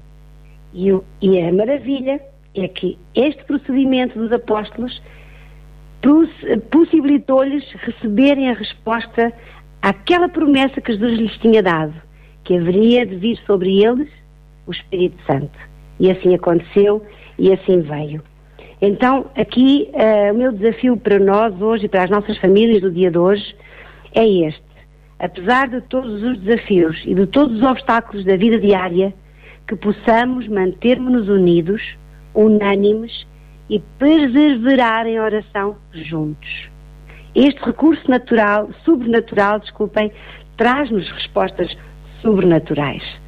Realmente, ter um encontro com Deus em cada manhã pode mudar o rumo de todo o nosso dia. Como a título de testemunho, eu posso contar-vos a nossa experiência. Como família, nós tivemos um encontro com Deus há mais de 20 anos. Eh, Eu, eu numa altura, o meu marido noutra, os meus filhos noutra, mas há mais de 20 anos que nós estamos nos caminhos do Senhor. Mas só há sete, reparem quantos anos eu perdi nisto, só há sete anos atrás é que nós assumimos um compromisso com Deus, como um casal, de nos mantermos unidos, unânimes e perseverarmos em oração juntos em cada manhã, antes de qualquer atividade. E posso garantir-vos que as dificuldades que temos enfrentado nestes últimos anos aumentaram tanto de intensidade e de gravidade que nos teriam destruído a vários níveis se nós não nos tivéssemos mantido firmes e juntos no Senhor. E sabem que não é só como casal eh, que nós vimos esta, esta benção. Aliás, apesar de nós, como casal, termos reforçado os nossos laços e a nossa união, como família, também como um todo, com os filhos incluídos, nós sentimos uma grande, grande bênção e uma grande mudança na nossa vida. Portanto, nós também incluímos os filhos, fizemos-los parte deste núcleo, partilhámos com eles todas as nossas dificuldades, eles viveram connosco eh, eh, os problemas e as tribulações, mas também lhes ensinámos que o recurso à oração era a primeira arma que nós eh, utilizávamos no combate à dificuldade. E os nossos filhos foram aprendendo connosco a orar em cada dificuldade, em cada momento difícil e ver as respostas que o Senhor nos trazia. Mas a maravilha também é que não é só no aspecto mais adverso da vida que nós usamos a oração. Também na alegria, na bênção, quando as respostas são recebidas, há gratidão no nosso coração. E isso tem que ser expresso através também da oração e do louvor e da ação de graças. Portanto, a oração é um recurso que nos dá para, ser, para usarmos em todas as circunstâncias da nossa vida, seja nos momentos bons, seja nos menos bons. E como diz o nosso título de hoje, não é? A oração de uma família que vai para além das nossas quatro paredes, é claro que isto tem que se, tem que se reproduzir, não é? Se de facto nós temos alguma coisa que Deus nos dá e, e está a encher o nosso coração, é claro que nós vamos lá para fora e no convívio com os nossos próximos, aquilo que Deus nos dá e nos, e nos inculca no nosso coração vai transbordar automaticamente. Nós vamos contagiar o nosso ambiente, nós vamos contagiar as pessoas com quem lidamos. Claro que não estamos sempre positivos, nem sempre na melhor forma, por vezes temos que chorar lá fora também, mas também temos que nos rir e, nos, e agradecer ao Senhor por aquilo que Ele nos tem feito. Portanto, as nossas orações não são apenas centradas em nós. Estendem-se por todos a quem amamos, estendem-se àqueles a quem Deus nos manda orar por eles. E realmente assim se desculpem, assim se desenvolve uma vida cristã saudável. É isto que eu recomendo a todas as famílias que nos estão a ouvir hoje. Um grande bom dia, um beijinho. Muito obrigada, Olga um Serrano. beijinho enorme, um beijinho enorme. Muito obrigado, Olga. A todos vocês também. Bom Até dia. para a semana. Até para a semana. A oração numa família que vai além das quatro paredes da nossa casa. Foi então este o tema que tivemos a oportunidade agora de ouvir e até meditar nestas palavras, até porque já a seguir no nosso fórum vamos falar sobre esta temática da oração. Sintra Compaixão. Paixão por Cristo e compaixão pelas famílias do Conselho de Sintra.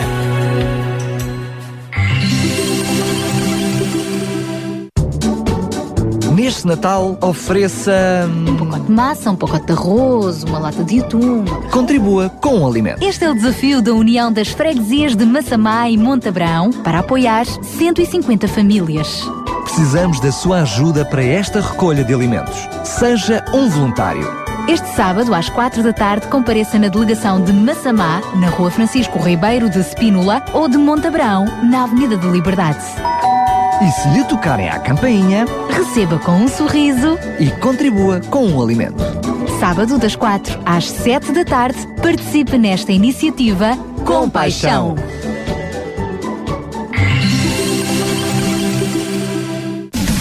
Você está a ouvir a RCS.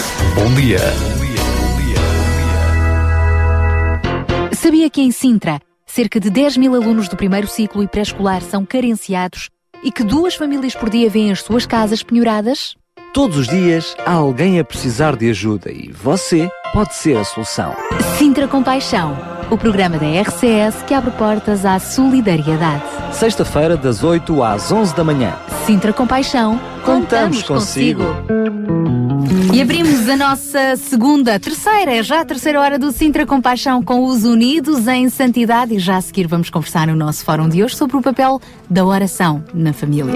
Olá, nós somos o grupo Unidos em Santidade e estamos aqui convosco na RCS.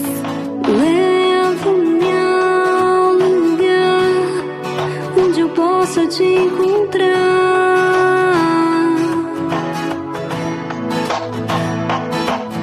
Prostrado aos teus pés, eu quero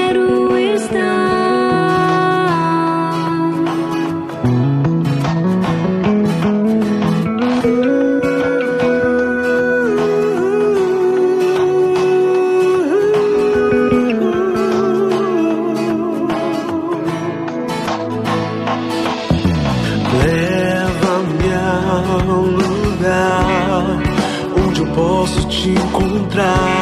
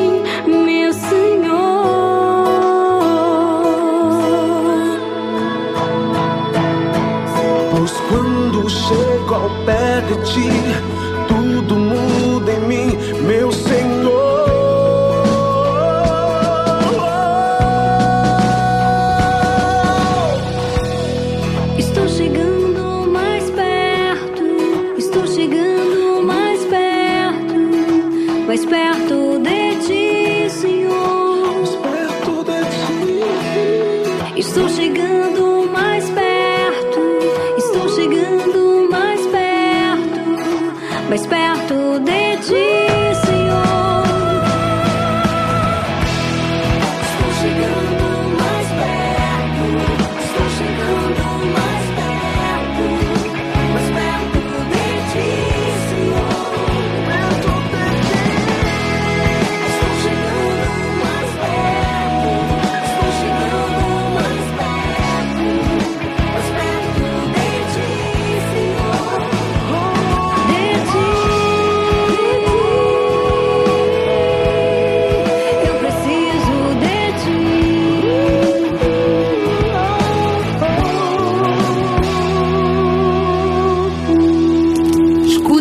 coração, a música com os unidos em santidade. E de facto, Deus escuta o nosso coração. Ele sabe o que nós pensamos e também gosta de ouvir quando conversamos com Ele, e isso chama-se orar.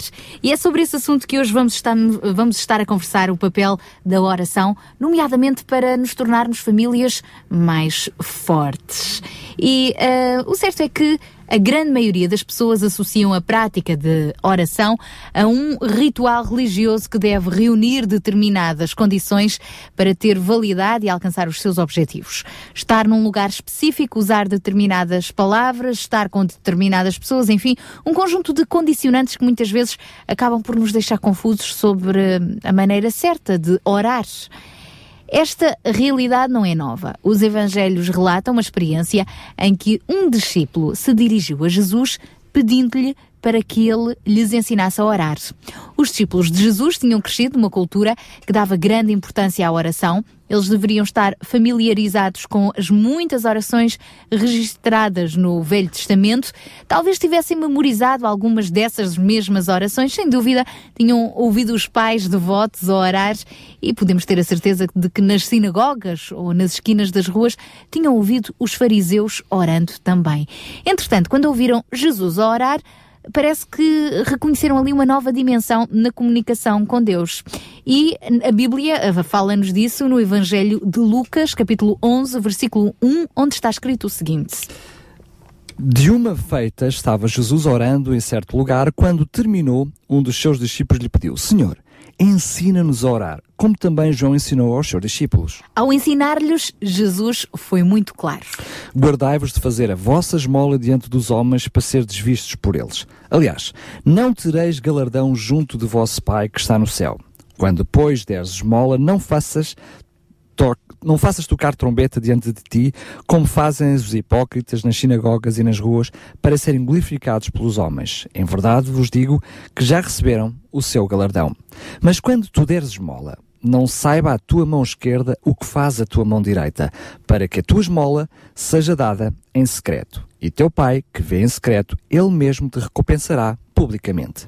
E quando orares, não sejas como os hipócritas, pois se comprazem orar em pé nas sinagogas e as esquinas das ruas para serem vistos pelos homens. Em verdade vos digo que já receberam o seu galardão. Mas tu, quando orares, entra no teu aposento e, fechando as tuas portas, ora a teu pai que está no secreto, e teu pai que vê em secreto te recompensará publicamente.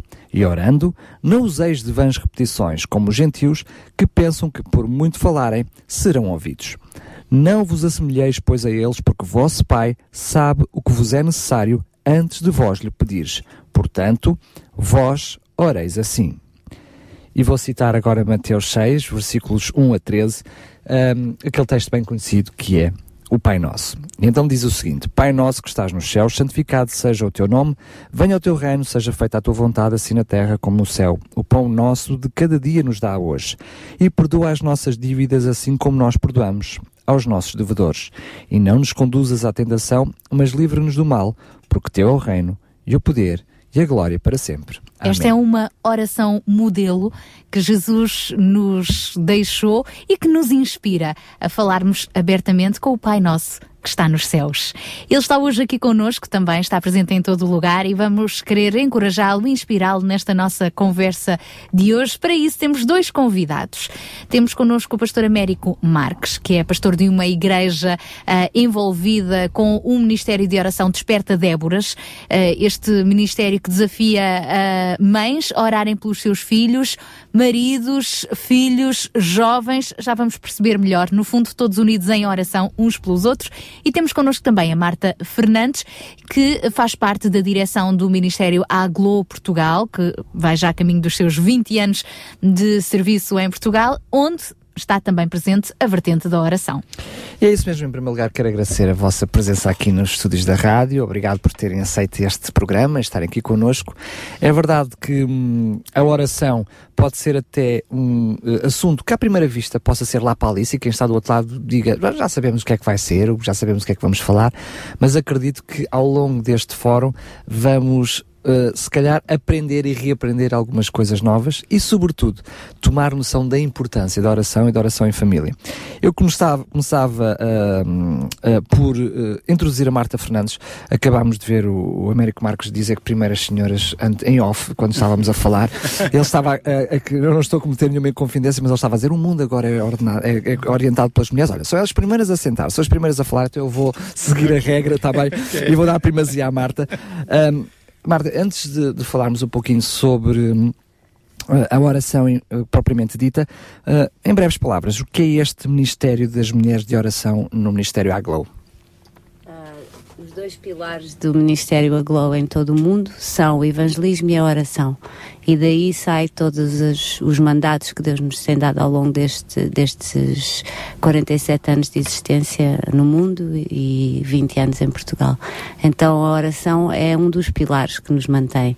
Então é muito importante para tudo o que fazemos. Uh, Uh, seja, seja evangelismo, seja um, formação, seja o que for, a oração é importante. E a oração porque uh, é, é o tempo em que nós passamos com Deus a perceber o seu coração e que Ele nos revela o seu coração, e é também o tempo em que nós podemos influenciar uh, o mundo em que vivemos.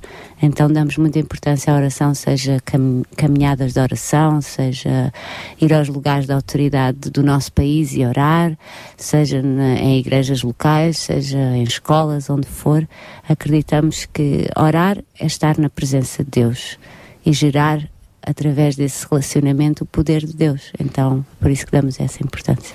Muito bem. Que o Ministério Aglo começou por ser eh, essencialmente vocacionado para mulheres. Uhum. Uh, de algum tempo para cá decidiram abrir também aos homens, não é? Uh, isto mostra também como é importante tanto a mulher como o homem, no fundo, a família, estarem envolvidos também na oração. Certamente, um dos mandatos da AGLO é exatamente a reconciliação entre o homem e a mulher, assim como era no princípio da criação, e, e penso que Deus nos tem feito realmente um, um exemplo, uma, um objeto visual do nosso próprio mandato, do nosso próprio propósito, que foi em 2012 a AGLO oficialmente abriu as portas aos homens e juntos alcançamos o propósito que Deus nos deu. Então faz sentido sermos nós próprios a, a, a compreender isso e a perceber que juntos, como família, com os jovens, com os mais pequenos, uh, trazer o propósito de Deus, trazer o reino de Deus à Terra. E abrimos também as portas, neste caso os microfones já, já, já, já, que, já que a Marta abre as portas aos homens, vamos então introduzir o Américo Marcos à conversa. Um, Américo, é verdade que muitas vezes, e ao longo da, da, das sociedades, numa fase inicial da, da, da, existência cristã e do movimento cristão, lá muito atrás, a oração era algo que estava um, muito enraizada e destinada ao homem, não o homem com H grande de, de humanidade, mas ao homem no, no masculino. Uh, a nível de comunicação sem ser oração, até de alguma forma nas, nas, sinagogas, nas igrejas, estava vedada às mulheres. Mas é verdade que com o continuar dos anos, agora numa sociedade mais próxima, parece, e, e por isso surgem estes ministérios como a Glow associados à mulher, apesar de, de ter, entretanto, uh, alterado o seu modus operandi, mas a verdade é que no, na, na na, nos últimos anos da, das diferentes religiões, digamos da comunidade cristã, parece que o ministério da oração, como ministério, parece que está estaria mais ligado às mulheres, ou seja, havia mais movimentos de mulheres que em si só se destinavam à oração. Isto, apesar deste paradoxo e deste, desta destrinça, a verdade é que a oração sempre foi essencial ao ser humano como indivíduo, seja homem, seja mulher, e depois também como família, e depois uma família mais alargada como comunidades, não é? Uhum. Sim, eu, eu, eu falo por experiência falo por, por experiência, o meu papel. Um, eu estava a ouvir a, a Marta uh, falar e, e há, uma, há uma lacuna bastante grande que os homens levantarem-se, colocarem sua posição de líderes na família.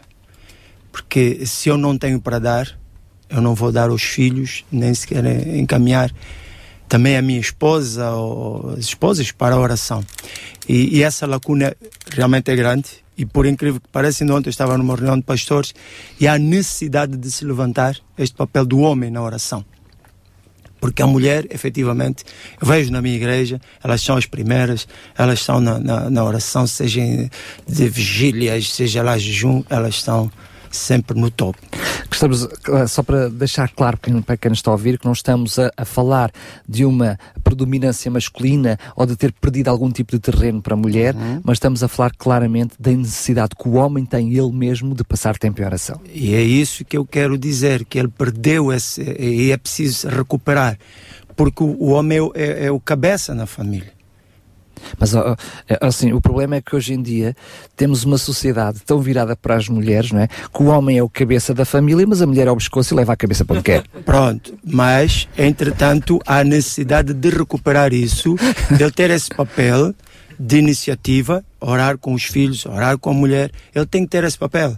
Eu, eu falo por. Falo... Uma responsabilidade espiritual para com o seu lar, para com a sua família. Exatamente. Não é uma questão de autoridade, é uma não, questão não, de é responsabilidade é, espiritual. Estamos a falar da oração, estamos a falar de ele ter iniciativa. Claro. Não estamos a falar de. Porque a, a paz, ela é o cabeça, mas não está a cumprir o papel dele. Eu conheço muitos testemunhos. Conheço, por ser pastor, uh, chegam a mim muitos casos. Mas não é isso que eu estou a dizer. Eu estou a dizer o homem se levantar na família e ser o primeiro e, e, eu dou graças a Deus por ter. Eu tenho os filhos, tenho, tenho a família que tenho. Hoje já não tenho os filhos em casa, mas eles foram ensinados. Eu orei muitas vezes com os, com os meus filhos, com a minha mulher. Estávamos ali juntos. Como família. Como família. Para além das suas orações individuais, claro. Claro, claro que isso eu tenho necessidade. Nós, nós, o ser humano sente uma necessidade e às vezes ele não sabe como fazer. Uh, e a oração é simples, é falar com Deus, uh, como nós estamos, esvaziarmos, uh, até todos rebentados de tantos problemas, é verdade, mas ir a Deus e falar com Ele. Há bocadinho ouvimos Olga e ela falava nas diferentes, uh, no, nas diferentes dimensões da oração, quando temos os problemas, quando não temos os problemas, mas que temos que agradecer, uhum. quando tudo está bem, mas uh, até não oramos por nós, mas oramos pelos outros, oramos pelos nossos governantes, oramos por. Enfim, passar tempo de qualidade a orar. Mas eu penso, não conheço a realidade de todas as denominações religiosas, de uhum, todas uhum. as congregações, haverá certamente realidades distintas, mas eu vejo muito apercebo muito à, à, minha volta, sobretudo de pessoas cristãs, que se dizem cristãs, que o assunto oração é relevante. Por exemplo, há um problema e diz, olha, eu vou orar, nós vamos orar por ti, olha, vamos orar na tua igreja, eu, vou orar, fica descansado que eu vou orar. Nós mesmo temos essa experiência com os ouvintes que preenchem um Sim, mas nós aqui, eu não tinha acabado, nós aqui Sim. até passamos esse momento a orar, mas a verdade é que muitas vezes nós assumimos até um compromisso de oração, mas não oramos. Podemos esquecer. Na prática não passamos tempo de qualidade de, de, de oração. E a pergunta é simples, se nós como cristãos não valorizamos a oração, como é que queremos que aqueles que não conhecem esse privilégio possam valorizar a oração, não é? Porque nós até podemos dizer, não, eu vou orar por ti. Nós valorizamos a oração. O problema é dedicarmos tempo de qualidade, okay. repito, tempo de qualidade à oração, não é? Okay. Esse é o desafio, penso eu, de todas as okay. comunidades. Isso é, isso, isso, isso é, é, muitas das vezes eu até para não me esquecer quando me pedem, eu, eu oro logo. É, oro ao telefone, é, eu oro. Eu tenho às vezes pessoas que eu não posso ir ao hospital, mas ela está lá com o telemóvel, porque hoje é possível ter o telemóvel ao lado, eu oro com eles ao telemóvel. Só para ter uma ideia, uh, uh, eu não quero aqui falar da minha igreja, não, estou a falar de uma forma geral. Nós temos o, o, incentivamos numa campanha do telefone que hoje a tecnologia é tão importante. Nós fizemos conferência em oração, seja às três da manhã, tem, temos grupos a orar às três da tarde, estamos a orar ao telefone. E, e não é só porque é da igreja, é interessante que nós temos pessoas até no Algarve ok? Que Até no a... estrangeiro que se juntam em conferência a orarmos ao Senhor, orarmos pelas famílias, orarmos por, por vários assuntos. Então, hoje ninguém pode dizer que não tem como orar junto. Mas podemos, se calhar, é desmistificar uh, uh, o que é que é isto também de orar, de como é que se ora. Quem já tem um relacionamento, um conhecimento mais profundo de quem é Deus e se relaciona com Ele, como pai, como amigo, uh, percebe que é, é, falar, é pensar, é comunicar. Mas provavelmente poderemos ter ouvintes connosco que, que pensam que orar, rezar é a mesma coisa, o que é, como é que eu faço para falar com Deus. Marta. Eu, eu, acho que já foi aqui falado e acho que é a coisa mais importante que é oração é, tem a ver com submissão. Uhum. E é por isso que há muitas pessoas hoje em dia que não oram e talvez uh, não não de uma maneira, não, tô, não sou negativa, mas de uma maneira realista, às vezes os homens têm mais dificuldade em orar, yeah. porque a oração é submeter, é eu pegar nos problemas da minha família, da minha casa e chegar aos pés de Deus e dizer: Eu não consigo, preciso da tua ajuda. Esse é o problema, é, provavelmente para toda a humanidade em geral. Conseguimos descer do nosso pedestal, mas é verdade, para aquilo que é a maneira de ser masculina, acaba por, de alguma forma, poder ser inculcada alguma alguma impotência de resolver a situação, alguma incapacidade. Mas esse é o segredo da oração, não é? Quando nós percebemos que eh, não é por nós mesmos que somos capazes, mas é pelo poder de Deus, é aí que nós temos o poder. É preciso esvaziarmos nós mesmos. E muitas vezes temos essa dificuldade, não é? E há pessoas que têm mais dificuldade, e não é só homens. Eu tenho três filhas e posso ver isso na, na, na vida delas, não é? Quando a, a, personalidade que tem mais dificuldade em, em, em pedir ajuda ou entregar, uh, dizer, confessar que precisa de ajuda, essa pessoa tem mais dificuldade em chegar a Deus e dizer: Eu estou aqui, sou eu. Então, mas eh, como, como a Sara dizia, acho que é, é, é, desmistificar o que é isso de oração e de rezar. Oração é mesmo isso, é, é, é, falar com Deus como eu falo com, com, com a minha mãe, com o meu pai, com as minhas filhas, é falar com Deus. E uh, hoje lia de manhã uma frase muito interessante: a oração não é uma lista de desejos ao Pai Natal. Fantástico. Mas é estar na presença de Deus. Então qualquer pessoa que nos está a ouvir pode fazer isso. Não, não precisa de ter ido a uma igreja, não precisa de ter sido ensinado sobre oração, não precisa ter lido um livro sobre oração. Precisa simplesmente de estar na presença de Deus, tal como está, como disse o Américo, todo quebrantado, todo yeah. desgraçado, todo, Às todo vezes roto. Só, é. só, só está na presença de Deus. Só referir que não é o Américo, está assim. Ele está aqui ao pé de nós, está perfeitamente bem, não está Mas é natural que os pastores às vezes se sintam assim. assim meio lutas também. A verdade é que muitas vezes eh, nós olhamos também para a oração como alguma coisa que eu faço e nós acabámos de ler um texto onde mostrava claramente a necessidade de nós estarmos recatados, uh, no sentido de estarmos a sós com, com Deus, para no, nada quebrar esta ligação entre nós e Deus.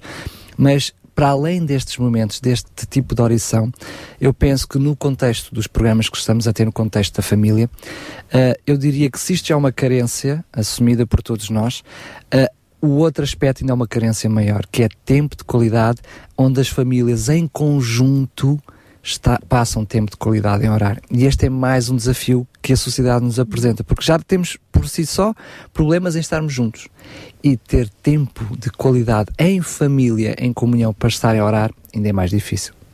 Tem, temos que praticar, não há outro caminho. Eu, eu, eu, gostava também, se calhar, de explorar um bocadinho mais mesmo a questão da oração uh, na família, e nós temos aqui dois casos que, que podem ilustrar isso.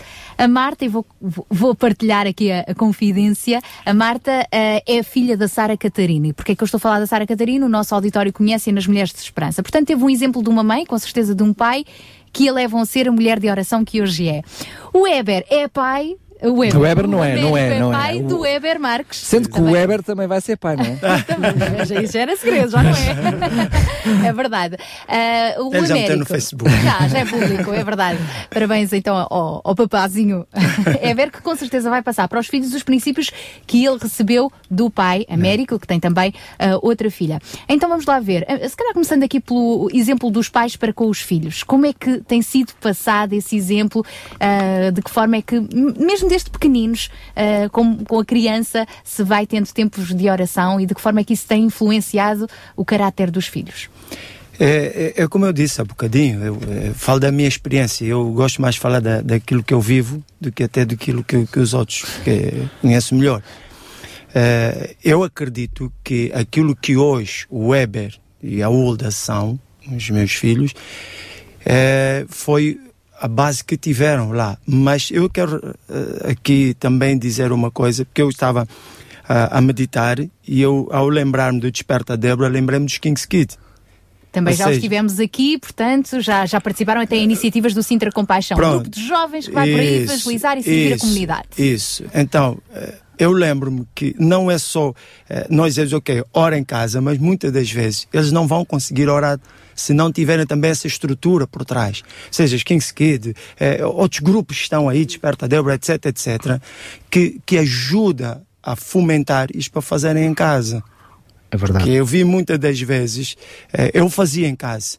Eu orava com os meus filhos, com a minha esposa, muitas das vezes estávamos nós ali na sala, juntos, e, eh, um tinha uma palavrinha, dava-se uma palavra, eh, lia-se a Bíblia, ok? Orávamos por várias coisas, mas eh, temos a necessidade de ter uma estrutura por trás. Isso eu não posso deixar de falar disso. Eh, ou a igreja, ou seja lá o, o grupo que for, nós estamos envolvidos para juntos fortalecermos na oração. Porque eh, se a campanha este mês fala de comer juntos na palavra, comunhão na, na palavra, etc, etc, e na oração, significa que eles também se deslocavam, saíam de casa e iam para algum sítio para estar E juntos. estavam nas casas uns dos outros, é verdade. estavam na casa uns dos outros. Para quê? Para ver um fortalecimento. Muitas das vezes eu estou embaixo como pai. E quantas vezes eu estive embaixo? Claro. Como pai. E foi, eh, foram outros que nem tinham nada a ver com a minha casa, que vinham oravam comigo, mas fortaleciam para eu continuar a minha caminhada. Mas essa é a importância da igreja. Aliás, quando Deus fomenta a igreja, fomenta o corpo de Deus, não é? Claro. A instituição, ele fomenta precisamente claro, nessa claro, base, para claro. quando um está mais em baixo, apoiar o outro. Mas não sendo paradoxal, ou seja, nem querendo ser contraditório, porque é verdade o que acabou de dizer, eu Uhum. estou a sublinhá-lo, a verdade é que a igreja depois também é constituída por um conjunto de diferentes famílias Claro. que por si só são constituídos por indivíduos. Hum. E o que muitas vezes acontece é que nós esperamos da instituição, da igreja, que seja ela a dar-nos aquilo que eu em casa, como pessoa, como homem, como mulher e como família, devia ter. Temos pessoas que chegam à igreja e dizem: Ah, mas eu não gostei de ouvir o pastor, não gostei de ouvir Uhum. o padre, hoje não foi bom.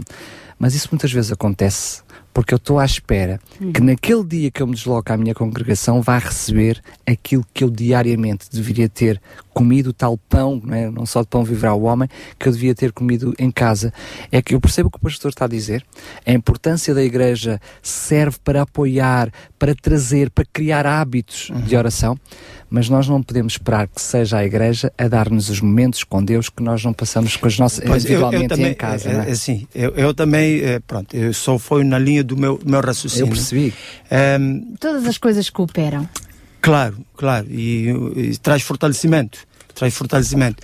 É evidente que eu quero dizer a todos que nos ouvem, e a, a, a Marta já, já falou, já foi dito aqui, nós temos que, efetivamente, quando eu digo vamos, nem que eu esteja todo rebentado, Deus vai me entender.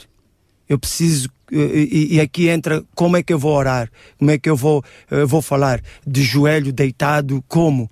Que- Aqui o que importa é que eu me abra para Deus. Abrir o coração de uma forma honesta. Como eu inteira. estou, é- é- e eu sei, por experiência própria, que eu não tinha vontade nenhuma de estar de joelho, tive até deitado, e outras vezes de pé, e outras vezes pendurado não sei aonde, e Deus me ouviu. O que importa aqui é ser verdadeiro e clamar a Deus. E já ouvimos aqui também a experiência do pastor Américo como pai e a Marta como Uhum. filha. E também como mãe, não é? Como filha, foi. ahm, na minha casa fazíamos sempre um tempo devocional. E eu vou confessar Chamado aqui. culto doméstico? é, em culto doméstico. com o meu pai tinha um livrinho que ele chamava, que se chamava o livro de cheques. E ele lia todas as noites daquele livrinho e, e orávamos juntos. Eu vou confessar que não, não era muito fã da, do método que se usava na altura. Ah, eu lembro-me de estar à volta da cama dos meus pais, de joelhos, nós os quatro, eu, o meu irmão e os meus pais, e aquilo ah, parecia-me assim um pouco, um pouco estranho. Mas a verdade é que ah, o método eu não, não gostava, e sou sincera, mas a. a a comunhão e o tempo que passámos de alguma maneira me impactou e fez, e fez sentido na minha vida. Um, e, e hoje eu sou uma pessoa que, que preza estes, esses tempos a sós com Deus e, e, e realmente não os passo de joelhos. Ah, eu moro em Cascais, então uma das coisas preferidas que eu, que eu posso fazer, e se eu tenho um momento de folga, é o que eu faço, eu vou até ao Paradão Hum. e faço o Paradão de, de Cascais ah, até, até ao fim e volto. Esse é o meu tempo com Deus e oro e louvo e olho para o é oceano Isso é e fantástico. então esse, esse é o meu como, como acabámos de ler há Meu bocado refúgio. esse é o meu quarto. Fecho a porta ali e espero não encontrar ninguém no paradão que eu conheça. Mas essa, é- essa é a minha forma de, de, de estar e foi isso que eu também passei para as minhas filhas. É engraçado que a minha filha mais nova quando está em Portugal que ela mora no- na, na Escócia mas ela tem um sítio específico ali em Cascais onde ela gosta de orar. Ela, ela diz é o lugar dela então é ali que ela vai Ter um estar, encontro ter com um Deus. encontro com Deus, silenciar as vozes e os telemóveis e as coisas todas à volta dela. Então as pessoas não precisam de, de ficar agarradas a métodos, precisam é de ficar agarradas a Deus e, e Muito abrir bem. o coração para E eu Ele. gosto muito do slogan, eh, de, vá lá, do lema, digamos assim, de, um dos lemas do Ministério Desperta Débora de Oração, que hoje o Pastor Américo está aqui a representar, que é Mães de Joelhos e Filhos de Pé. Este Hum. de joelhos pode ser a caminhar no paradão, pode ser no quarto em oração, não importa. Mães de joelhos, filhos de pé. O que é que isto quer dizer? É profundo. É, é, porque, e, e atenção que eh, uma das coisas quando diz mãe de joelho não significa que ela só vai orar pelos seus filhos. Ela adota filhos. Ela hum, preocupa-se com os filhos dos outros e leva em oração, ou seja, ela dobra os joelhos eh, em favor de, de vidas. Eh, tanto é que as- elas comunicam eh, os assuntos compartilham, olha, eu tenho meu filho nesta situação, e então a rede de oração, está ali elas dobram os joelhos para que os filhos que estão naquelas necessidades, e, e eu tenho visto al- alguns que hoje estão mesmo de pé.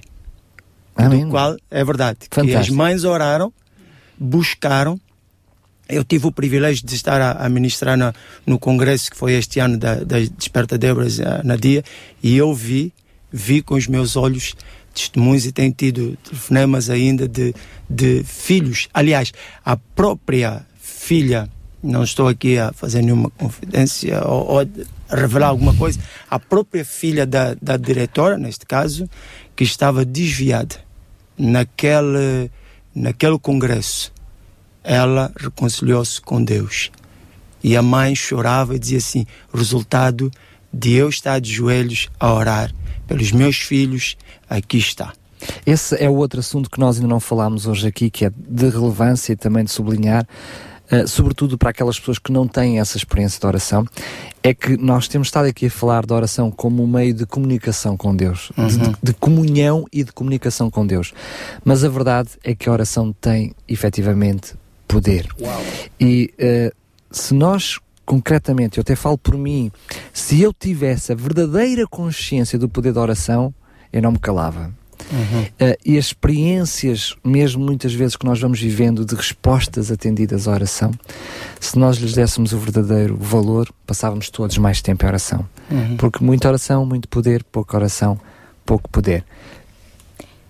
Nós vamos continuar a conversar sobre este tema da oração, até porque é tão profundo, tão profundo, que é bom lembrar que através da música e do louvor também falamos com Deus, também oramos. Então, para aproveitarmos e ficarmos a repensar em tudo isto que está a conversar, ah, que estamos a conversar, vamos ouvir ah, Raíssa e Ravel, este dueto no tema que é precisamente de joelhos.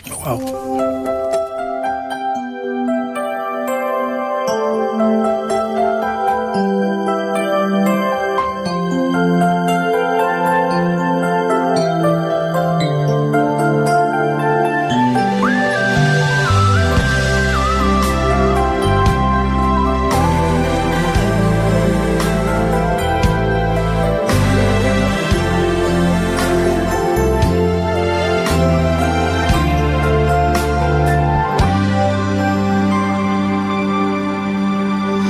desafio se aproxima, chegou a hora de lutar. E essa guerra não é minha, que eu preciso é orar. Vou atravessar o rio, vou obedecer ao Senhor,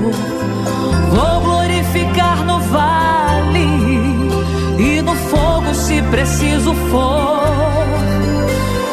Vou desafiar gigantes e da luta não fugirei. Vou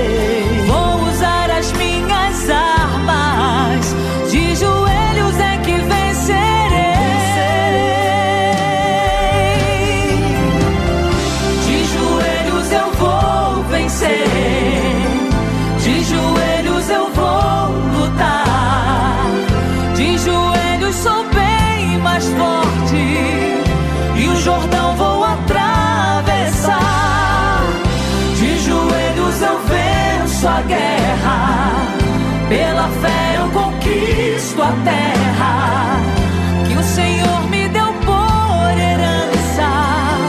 De joelhos eu vou vencer ou vencer.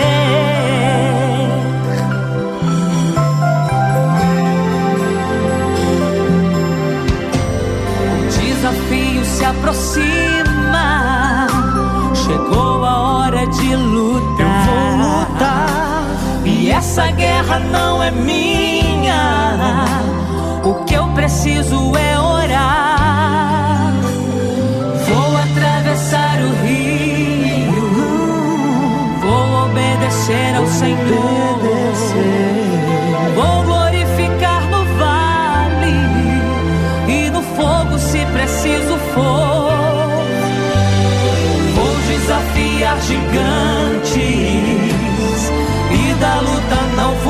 Fugirei.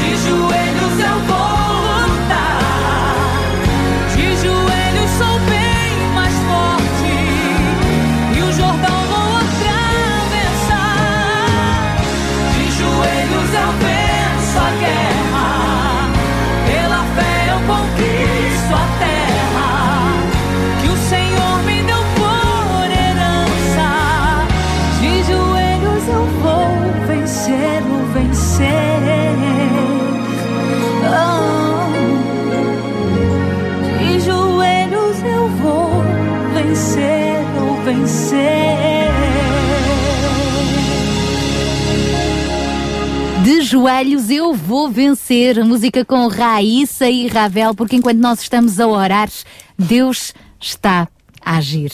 E eu estava precisamente antes de- deste intervalo eh, a querer mencionar a pergunta que mantenho agora, e para ambos, gostaria de vos ouvir ambos, é, eh, na minha vida pessoal eu percebi, e sobretudo na minha vida familiar, eu percebi que eu não podia deixar o assunto da oração apenas à mercê da vontade. De eu me lembrar, olha, vou eh, orar, ou, ou mais ainda, apenas à mercê da necessidade. Então eu tive que criar algumas estratégias no meu meio familiar para termos tempo de, de- de- de comunhão em oração. Ah, mas isto é uma realidade que muitas vezes nós não, podemos não estar despertos para elas, não é? Que a oração ah, tem que ser algo programado, pensado, porque muitas vezes o dia a dia pode nos absorver e lá se foi aquele momento, não é? Eu, eu penso e tenho pensado ultimamente na minha vida porque é que nós ahm, somos tão levados a fazer desafios no nosso dia a dia. Desafios do mais variado. Desafios tipo, eu quero perder peso, então vou fazer uma dieta. Eu quero, eu quero ficar fit, eu vou ao ginásio todos os dias. Eu quero comprar aquele carro, eu vou poupar. Então, nós propomos-nos a muitos desafios, mas propomos a poucos desafios espirituais. E eu penso que a oração é um desafio espiritual que nós devemos nos propor e só vem através de prática. Então, hum, E criar hábitos, é? Criar hábitos. Eu tenho pensado nisso ultimamente e tenho-me proposto a vários desafios. Ah, um deles, ah, eu levanto-me de manhã e ainda, ainda deitada no, no lugar de intimidade que é a nossa cama, é o lugar mais íntimo, e é aí que eu faço a minha primeira comunicação com Deus. Mas eu gosto de orar e ler a minha, o meu a minha Bíblia e ler o, ah, o meu devocional da parte da manhã. Então, como estava a dizer, tenho que criar essa agenda, porque o dia, quando começa, não para. Aquilo é um comboio, um alfa pendular que não, não para. Então, essa, criar esse tempo. Há pessoas que funcionam melhor à noite, então façam-no à noite ou à hora do almoço.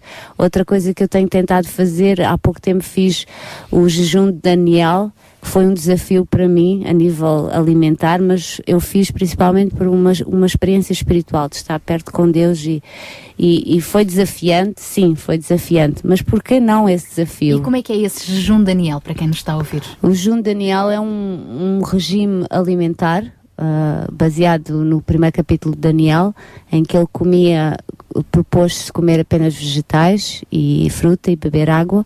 Quando o rei lhe ofereceu todas as iguarias, todo o banquete, ele disse: Não, vais ver que ao fim de 10 dias eu vou estar tão saudável e tão vistoso como todos os jovens que estão a comer, ou mais. Então ele propôs-se a isso, porque tinha a ver também com, com observar aquilo que Deus tinha dito, a lei, etc. Então ah, ah, tem a ver com isso. E vemos na vida de Daniel que ele era um homem que se propunha a desafios. Muitas vezes ele orava, muitas vezes ele jejuava. Quando ele foi preso, ele estava num desafio espiritual que era não se podia orar. ah, não é? O, o imperador tinha dito não se podia orar e ele, ele continuava o seu relacionamento com Deus. Então, acho que também vem disso, de nos propormos. Se fazemos com outras coisas, não é? Como o peso, como um carro que nós queremos comprar, etc. Por não fazer com Deus? É, é, é, é entrar mais em quem Deus é. Conhecer, ele é tão grande, como é que nós podemos dizer que já o conhecemos se não nos propomos a passar tempo com Ele, a conhecer mais? Então, esse é que eu tenho experimentado na minha vida e tenho passado também para a minha filha, para as minhas filhas, ah, ah, é essa, esse desafio de estarmos sempre a conhecer mais Deus, conhecê-lo, conhecê-lo. E isso só passa com sacrifício também. É verdade, até porque nós, eh, o João disse, disse, uma, disse uma frase eh, no início do, do nosso programa que acabava por ser introdução à temática de hoje, de hoje eh, que, que era mais ou menos assim: nós não somos eh, seres carnais com uma vertente espiritual, seres humanos com uma experiência espiritual, fomos feitos espi- seres espirituais com uma experiência humana. Mas a verdade é que, devido eh, a todo este pecado acumulado, nós hoje não temos vontade de orar. Ou seja, não é na, alguma coisa que seja inata a nós. Então é preciso criar essas estratégias para que nós podemos passar tempo a orar. O pastor há pouquinho estava a referir-se até eh, que um dos seus momentos é quando vai, quando vai no carro. Eh, eu estou a fazer mais uma confidência porque eu penso que estávamos em off neste momento. Não, mas- eh, por exemplo, em família, até pode ser um momento em que estão ali todos dentro do carro, numa deslocação, que podem criar momentos de oração, não é? Sim, sim. É, é, às vezes nós é, ficamos preocupados, ou vamos fazer uma viagem, há, há perigos, então vamos pedir a Deus a proteção. Mas é, é, a, a Marta dizia, dizia bem, tem que haver determinação. E, e- e isto, quando eu eu estava a dizer que Deus fala comigo muito quando eu estou sozinho no meu carro, é porque eu já tenho hábitos. Eu, eu já estou exercitado. Eu já sei ouvir a voz de Deus. E já está predisposto, deseja, em primeiro lugar, deseja. não é? Exatamente, eu estou. eh, eh, e Deus fala a qualquer momento. Eh, só para vocês terem uma ideia, eu, quando eu em Angola eh, fui para a tropa e eu não tinha o, eu não tinha lá a igreja. Eu estava longe dos meus pais. Eu estava metido num quartel que eh, tinha os zombadores, os, os colegas que, que é marxismo-leninismo, etc, etc. E o meu lugar onde eu ia orar era precisamente nas casas de banho com as sanitas todas entupidas, a cheirar mal. Parece uma coisa de loucos, mas não. Era ali que eu ia, porque para já foi uma estratégia.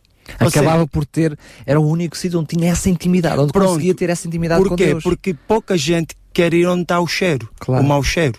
Então eles não iam lá, mas eu estava lá e eu falava.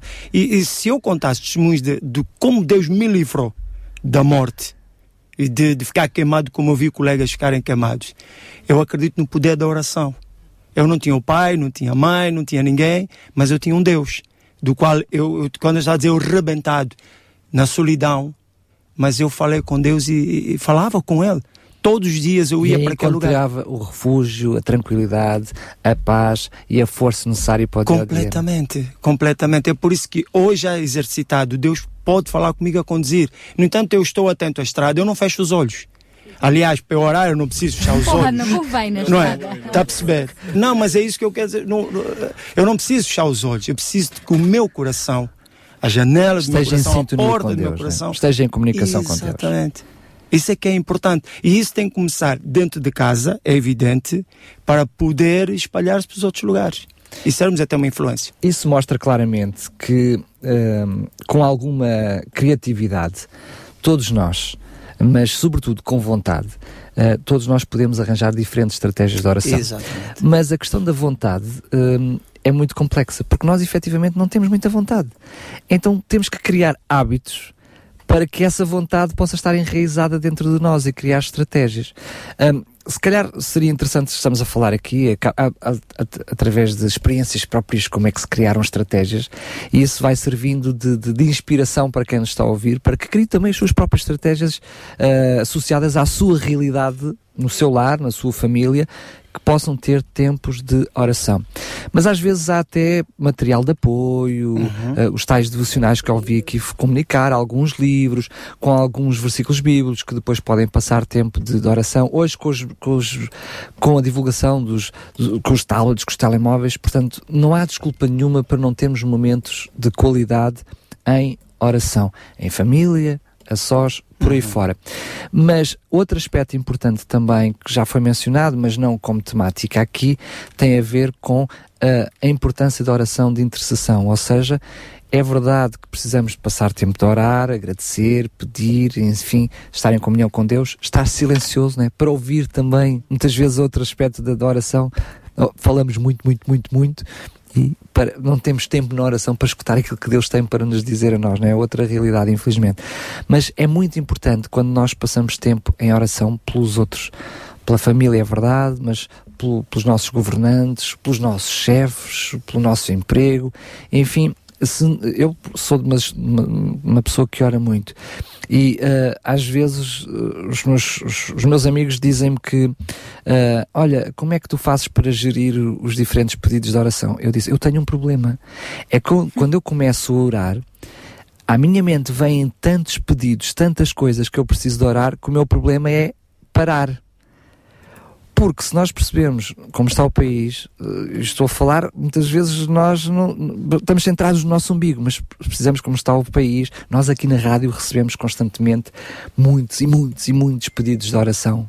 De- temos a oportunidade de partilhar entre todos e ter alguns momentos durante a semana de oração por esses pedidos, mas nós vamos reconhecendo todas estas necessidades. Necessidades não faltam necessidades, pa- pedidos de oração não faltam.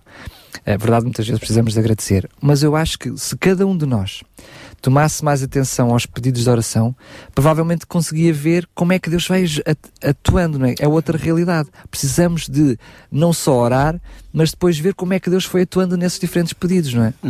Isso vem, vem com o que nós temos estado a, falar, vem com intencionalidade e determinação. Eu sou uma pessoa que acredito que a vida não é para viver, eh, deixa a vida nos levar, como a canção diz. Acho que a vida tem que ser vivida com intencionalidade, com determinação e no campo da oração também. A oração, como já dissemos, é um campo tão vasto, não é? Envolve ação de graças, envolve súplica, envolve confissão de pecado, eh, envolve silêncio. Então é tão vasto que, que podemos fazer isso 24 horas por dia, não é? Aliás, a Bíblia fala-nos de manter-nos em oração. Não significa claramente Sim. estarmos sempre a orar, mas manter esse espírito Exatamente. ligados a Deus. A minha mulher tem um hábito que eu não tenho, não tenho capacidade de o fazer, porque as minhas orações, como disse, são a uma velocidade tão grande que eu oro por tantos motivos que se eu tivesse que as escrever, eh, a minha mão não conseguiria acompanhar a velocidade da minha mente. Mas a minha mulher optou por uma, uma- uma- um hábito fantástico. Ela tem uma agenda só para oração e todos os dias ela faz duas páginas dessa agenda com oração na manhã e com oração ao final do dia e fala por escrito. Mas o que é que isso tem de interessante? É que nós temos em casa já vários anos com esses motivos de oração diariamente todos escritos. E depois é engraçado olhar, E ir, olh- ir ver esses motivos todos e reconhecer como Deus foi respondendo às diferentes orações. E muitas vezes nós já nem nos, nem nos lembrávamos que tínhamos orado por aquele problema, que aquilo até tinha sido problema. Estamos tão cheios de tudo por parte de Deus, né? com tantas bênçãos, que muitas vezes não conseguimos reconhecer. Mas este método que ela faz é fascinante. Aqui fica um exemplo para dar mais uma proposta. ideia, não é mais uma proposta. Uma sugestão. Porque depois, quando eh, olhamos para aqueles já vários livrinhos de muitas e muitas e muitas orações, já são vários anos, é? Uhum. imaginam-se 300 e tal dias por ano, ahm, nós conseguimos ver como Deus foi atuando. E é fantástico. É mais uma ideia que fica aqui para quem gosta de escrever, por exemplo. É isso. Eu acho que há tanto, há tanto material, como já foi dito, tanta coisa que se pode fazer simples. Até a própria oração às refeições, que a gente pode dizer, ah, será que é, será que é sentida? Será que é para despachar? Ah, não, mas é um hábito. Principalmente quem tem crianças pequenas, as crianças aprendem por exemplo. Se nós exemplificamos tantas coisas, porque é que nos vamos abster de exemplificar a oração, não é? Claro. Então a, a refeição é uma maneira de... É uma boa oportunidade quando a família está unida. Está Nós, por exemplo, para dar mais um testemunho, nós criámos uma estratégia que é, ah, nesse momento, porque nós temos vários outros momentos de oração, mas no momento da refeição, quem, toma, quem tem a responsabilidade de orar pela refeição são os dois filhos. Nós somos quatro, temos os dois filhos e eles é que oram pela refeição. Mas porquê é que nós criámos este hábito? Não era para que eles orassem, mas quando nós depois estamos em família, numa família mais alargada, de pessoas que não vão à igreja, que não são crentes, nós também, nesses momentos, oramos em família e são eles que oram. E curioso que nós fomos criando hábitos de oração pela nossa família toda. É, é verdade. Ou seja, É eles agora não, não, não tomam uma refeição sem que haja um momento de oração, mesmo sem ir à igreja nenhuma, sem. sem Eles sem- próprios querem parar para fazer isso. E não, e, e às vezes a iniciativa deles, não, não, para lá então, os meninos ainda não oraram. É verdade. Ou seja, são ah, pequeninas estratégias que hum, nós muitas vezes podemos fazer de uma forma consciente lá, sem ser ah, ah, à base da, da vontade, até para incentivarmos outros a orar, outros a reconhecer a importância da oração. É isso mesmo.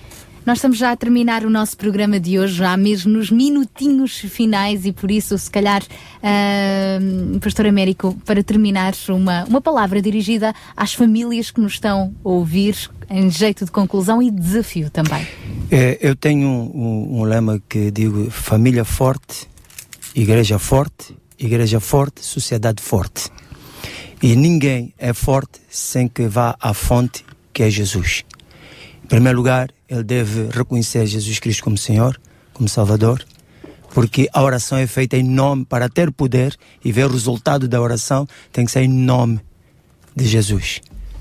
E isso tem que ser para ser, ter resultados. Então eu diria que o meu conselho é que reconhecessem Cristo como o Senhor na família, se humilhassem e quando a gente aprende a humilhar, como a Marta já disse, nós vamos abrir o nosso coração todo arrebentado, ok? Fique, fique bem, bem ciente. Isto eu acho que vai, vai marcar muito. Né? Quebrantamento, As pessoas- É, é, arrebentado, quebrado, todo destruído, mas o Pai do céu é aquele que escuta toda oração feita em casa. Vamos começar em casa, com as nossas famílias. Eu hoje já não tenho os filhos, já estão casados, eh, já não tenho lá crianças, mas. Estou a chegar, estou a chegar. É, sim, mas serão instruídos, continuarão a, a, a encontrar esta base da oração em casa, ok? Estarmos juntos, que é muito importante. Eh, lembro que, por exemplo, ainda ontem eh, vivemos uma situação, tem, temos duas, não temos crianças, mas temos duas idosas em casa com 80 e tal anos, e não é fácil. E, e passamos por uma situação um bocado complicada. E eu senti o desejo que eu devia ali, quando nos deitamos, orar com a minha esposa colocar, abençoar a vida dela, porque era a mãe dela que estava, eh, devemos chamar o INEM, Então a coisa não estava fácil, mas aquela oração trouxe um conforto ao coração dela. Então, na família, não esperar só na igreja. Claro. Obrigada, uh, Américo e Marta. Hum, eu penso que as pessoas devem devem de uma forma relaxada, descontraída pensar neste assunto e começar, se não praticam na sua casa, começá-lo a praticar de uma forma, há tanta estratégia, podem orar, como foi dito, com um jornal, um diário onde as pessoas escrevem, podem olhar para as notícias na, na televisão e dizer vamos orar por aquilo, aconteceu aquilo, vamos orar por aquilo. Então quando há tantas. Conduzimos. É, quando conduzimos, eu quando vou na, na pendura da moto do meu marido é a melhor maneira de orar pelo país porque vou a passar pelas vilas e Bem, as eu aldeias. imagino e que vou... essa seja a altura em que ora mais vezes. Não, é, é tranquilo, é tranquilo. Mas olha, vou só É aproveitar o seu exemplo para contar mais uma experiência. Eu também tive moto durante muitos anos. E eu passava muito tempo a orar quando ia na moto. Mas é verdade que numa fase inicial eu orava muito pela, pela- pela segurança, para que Deus me conduzisse.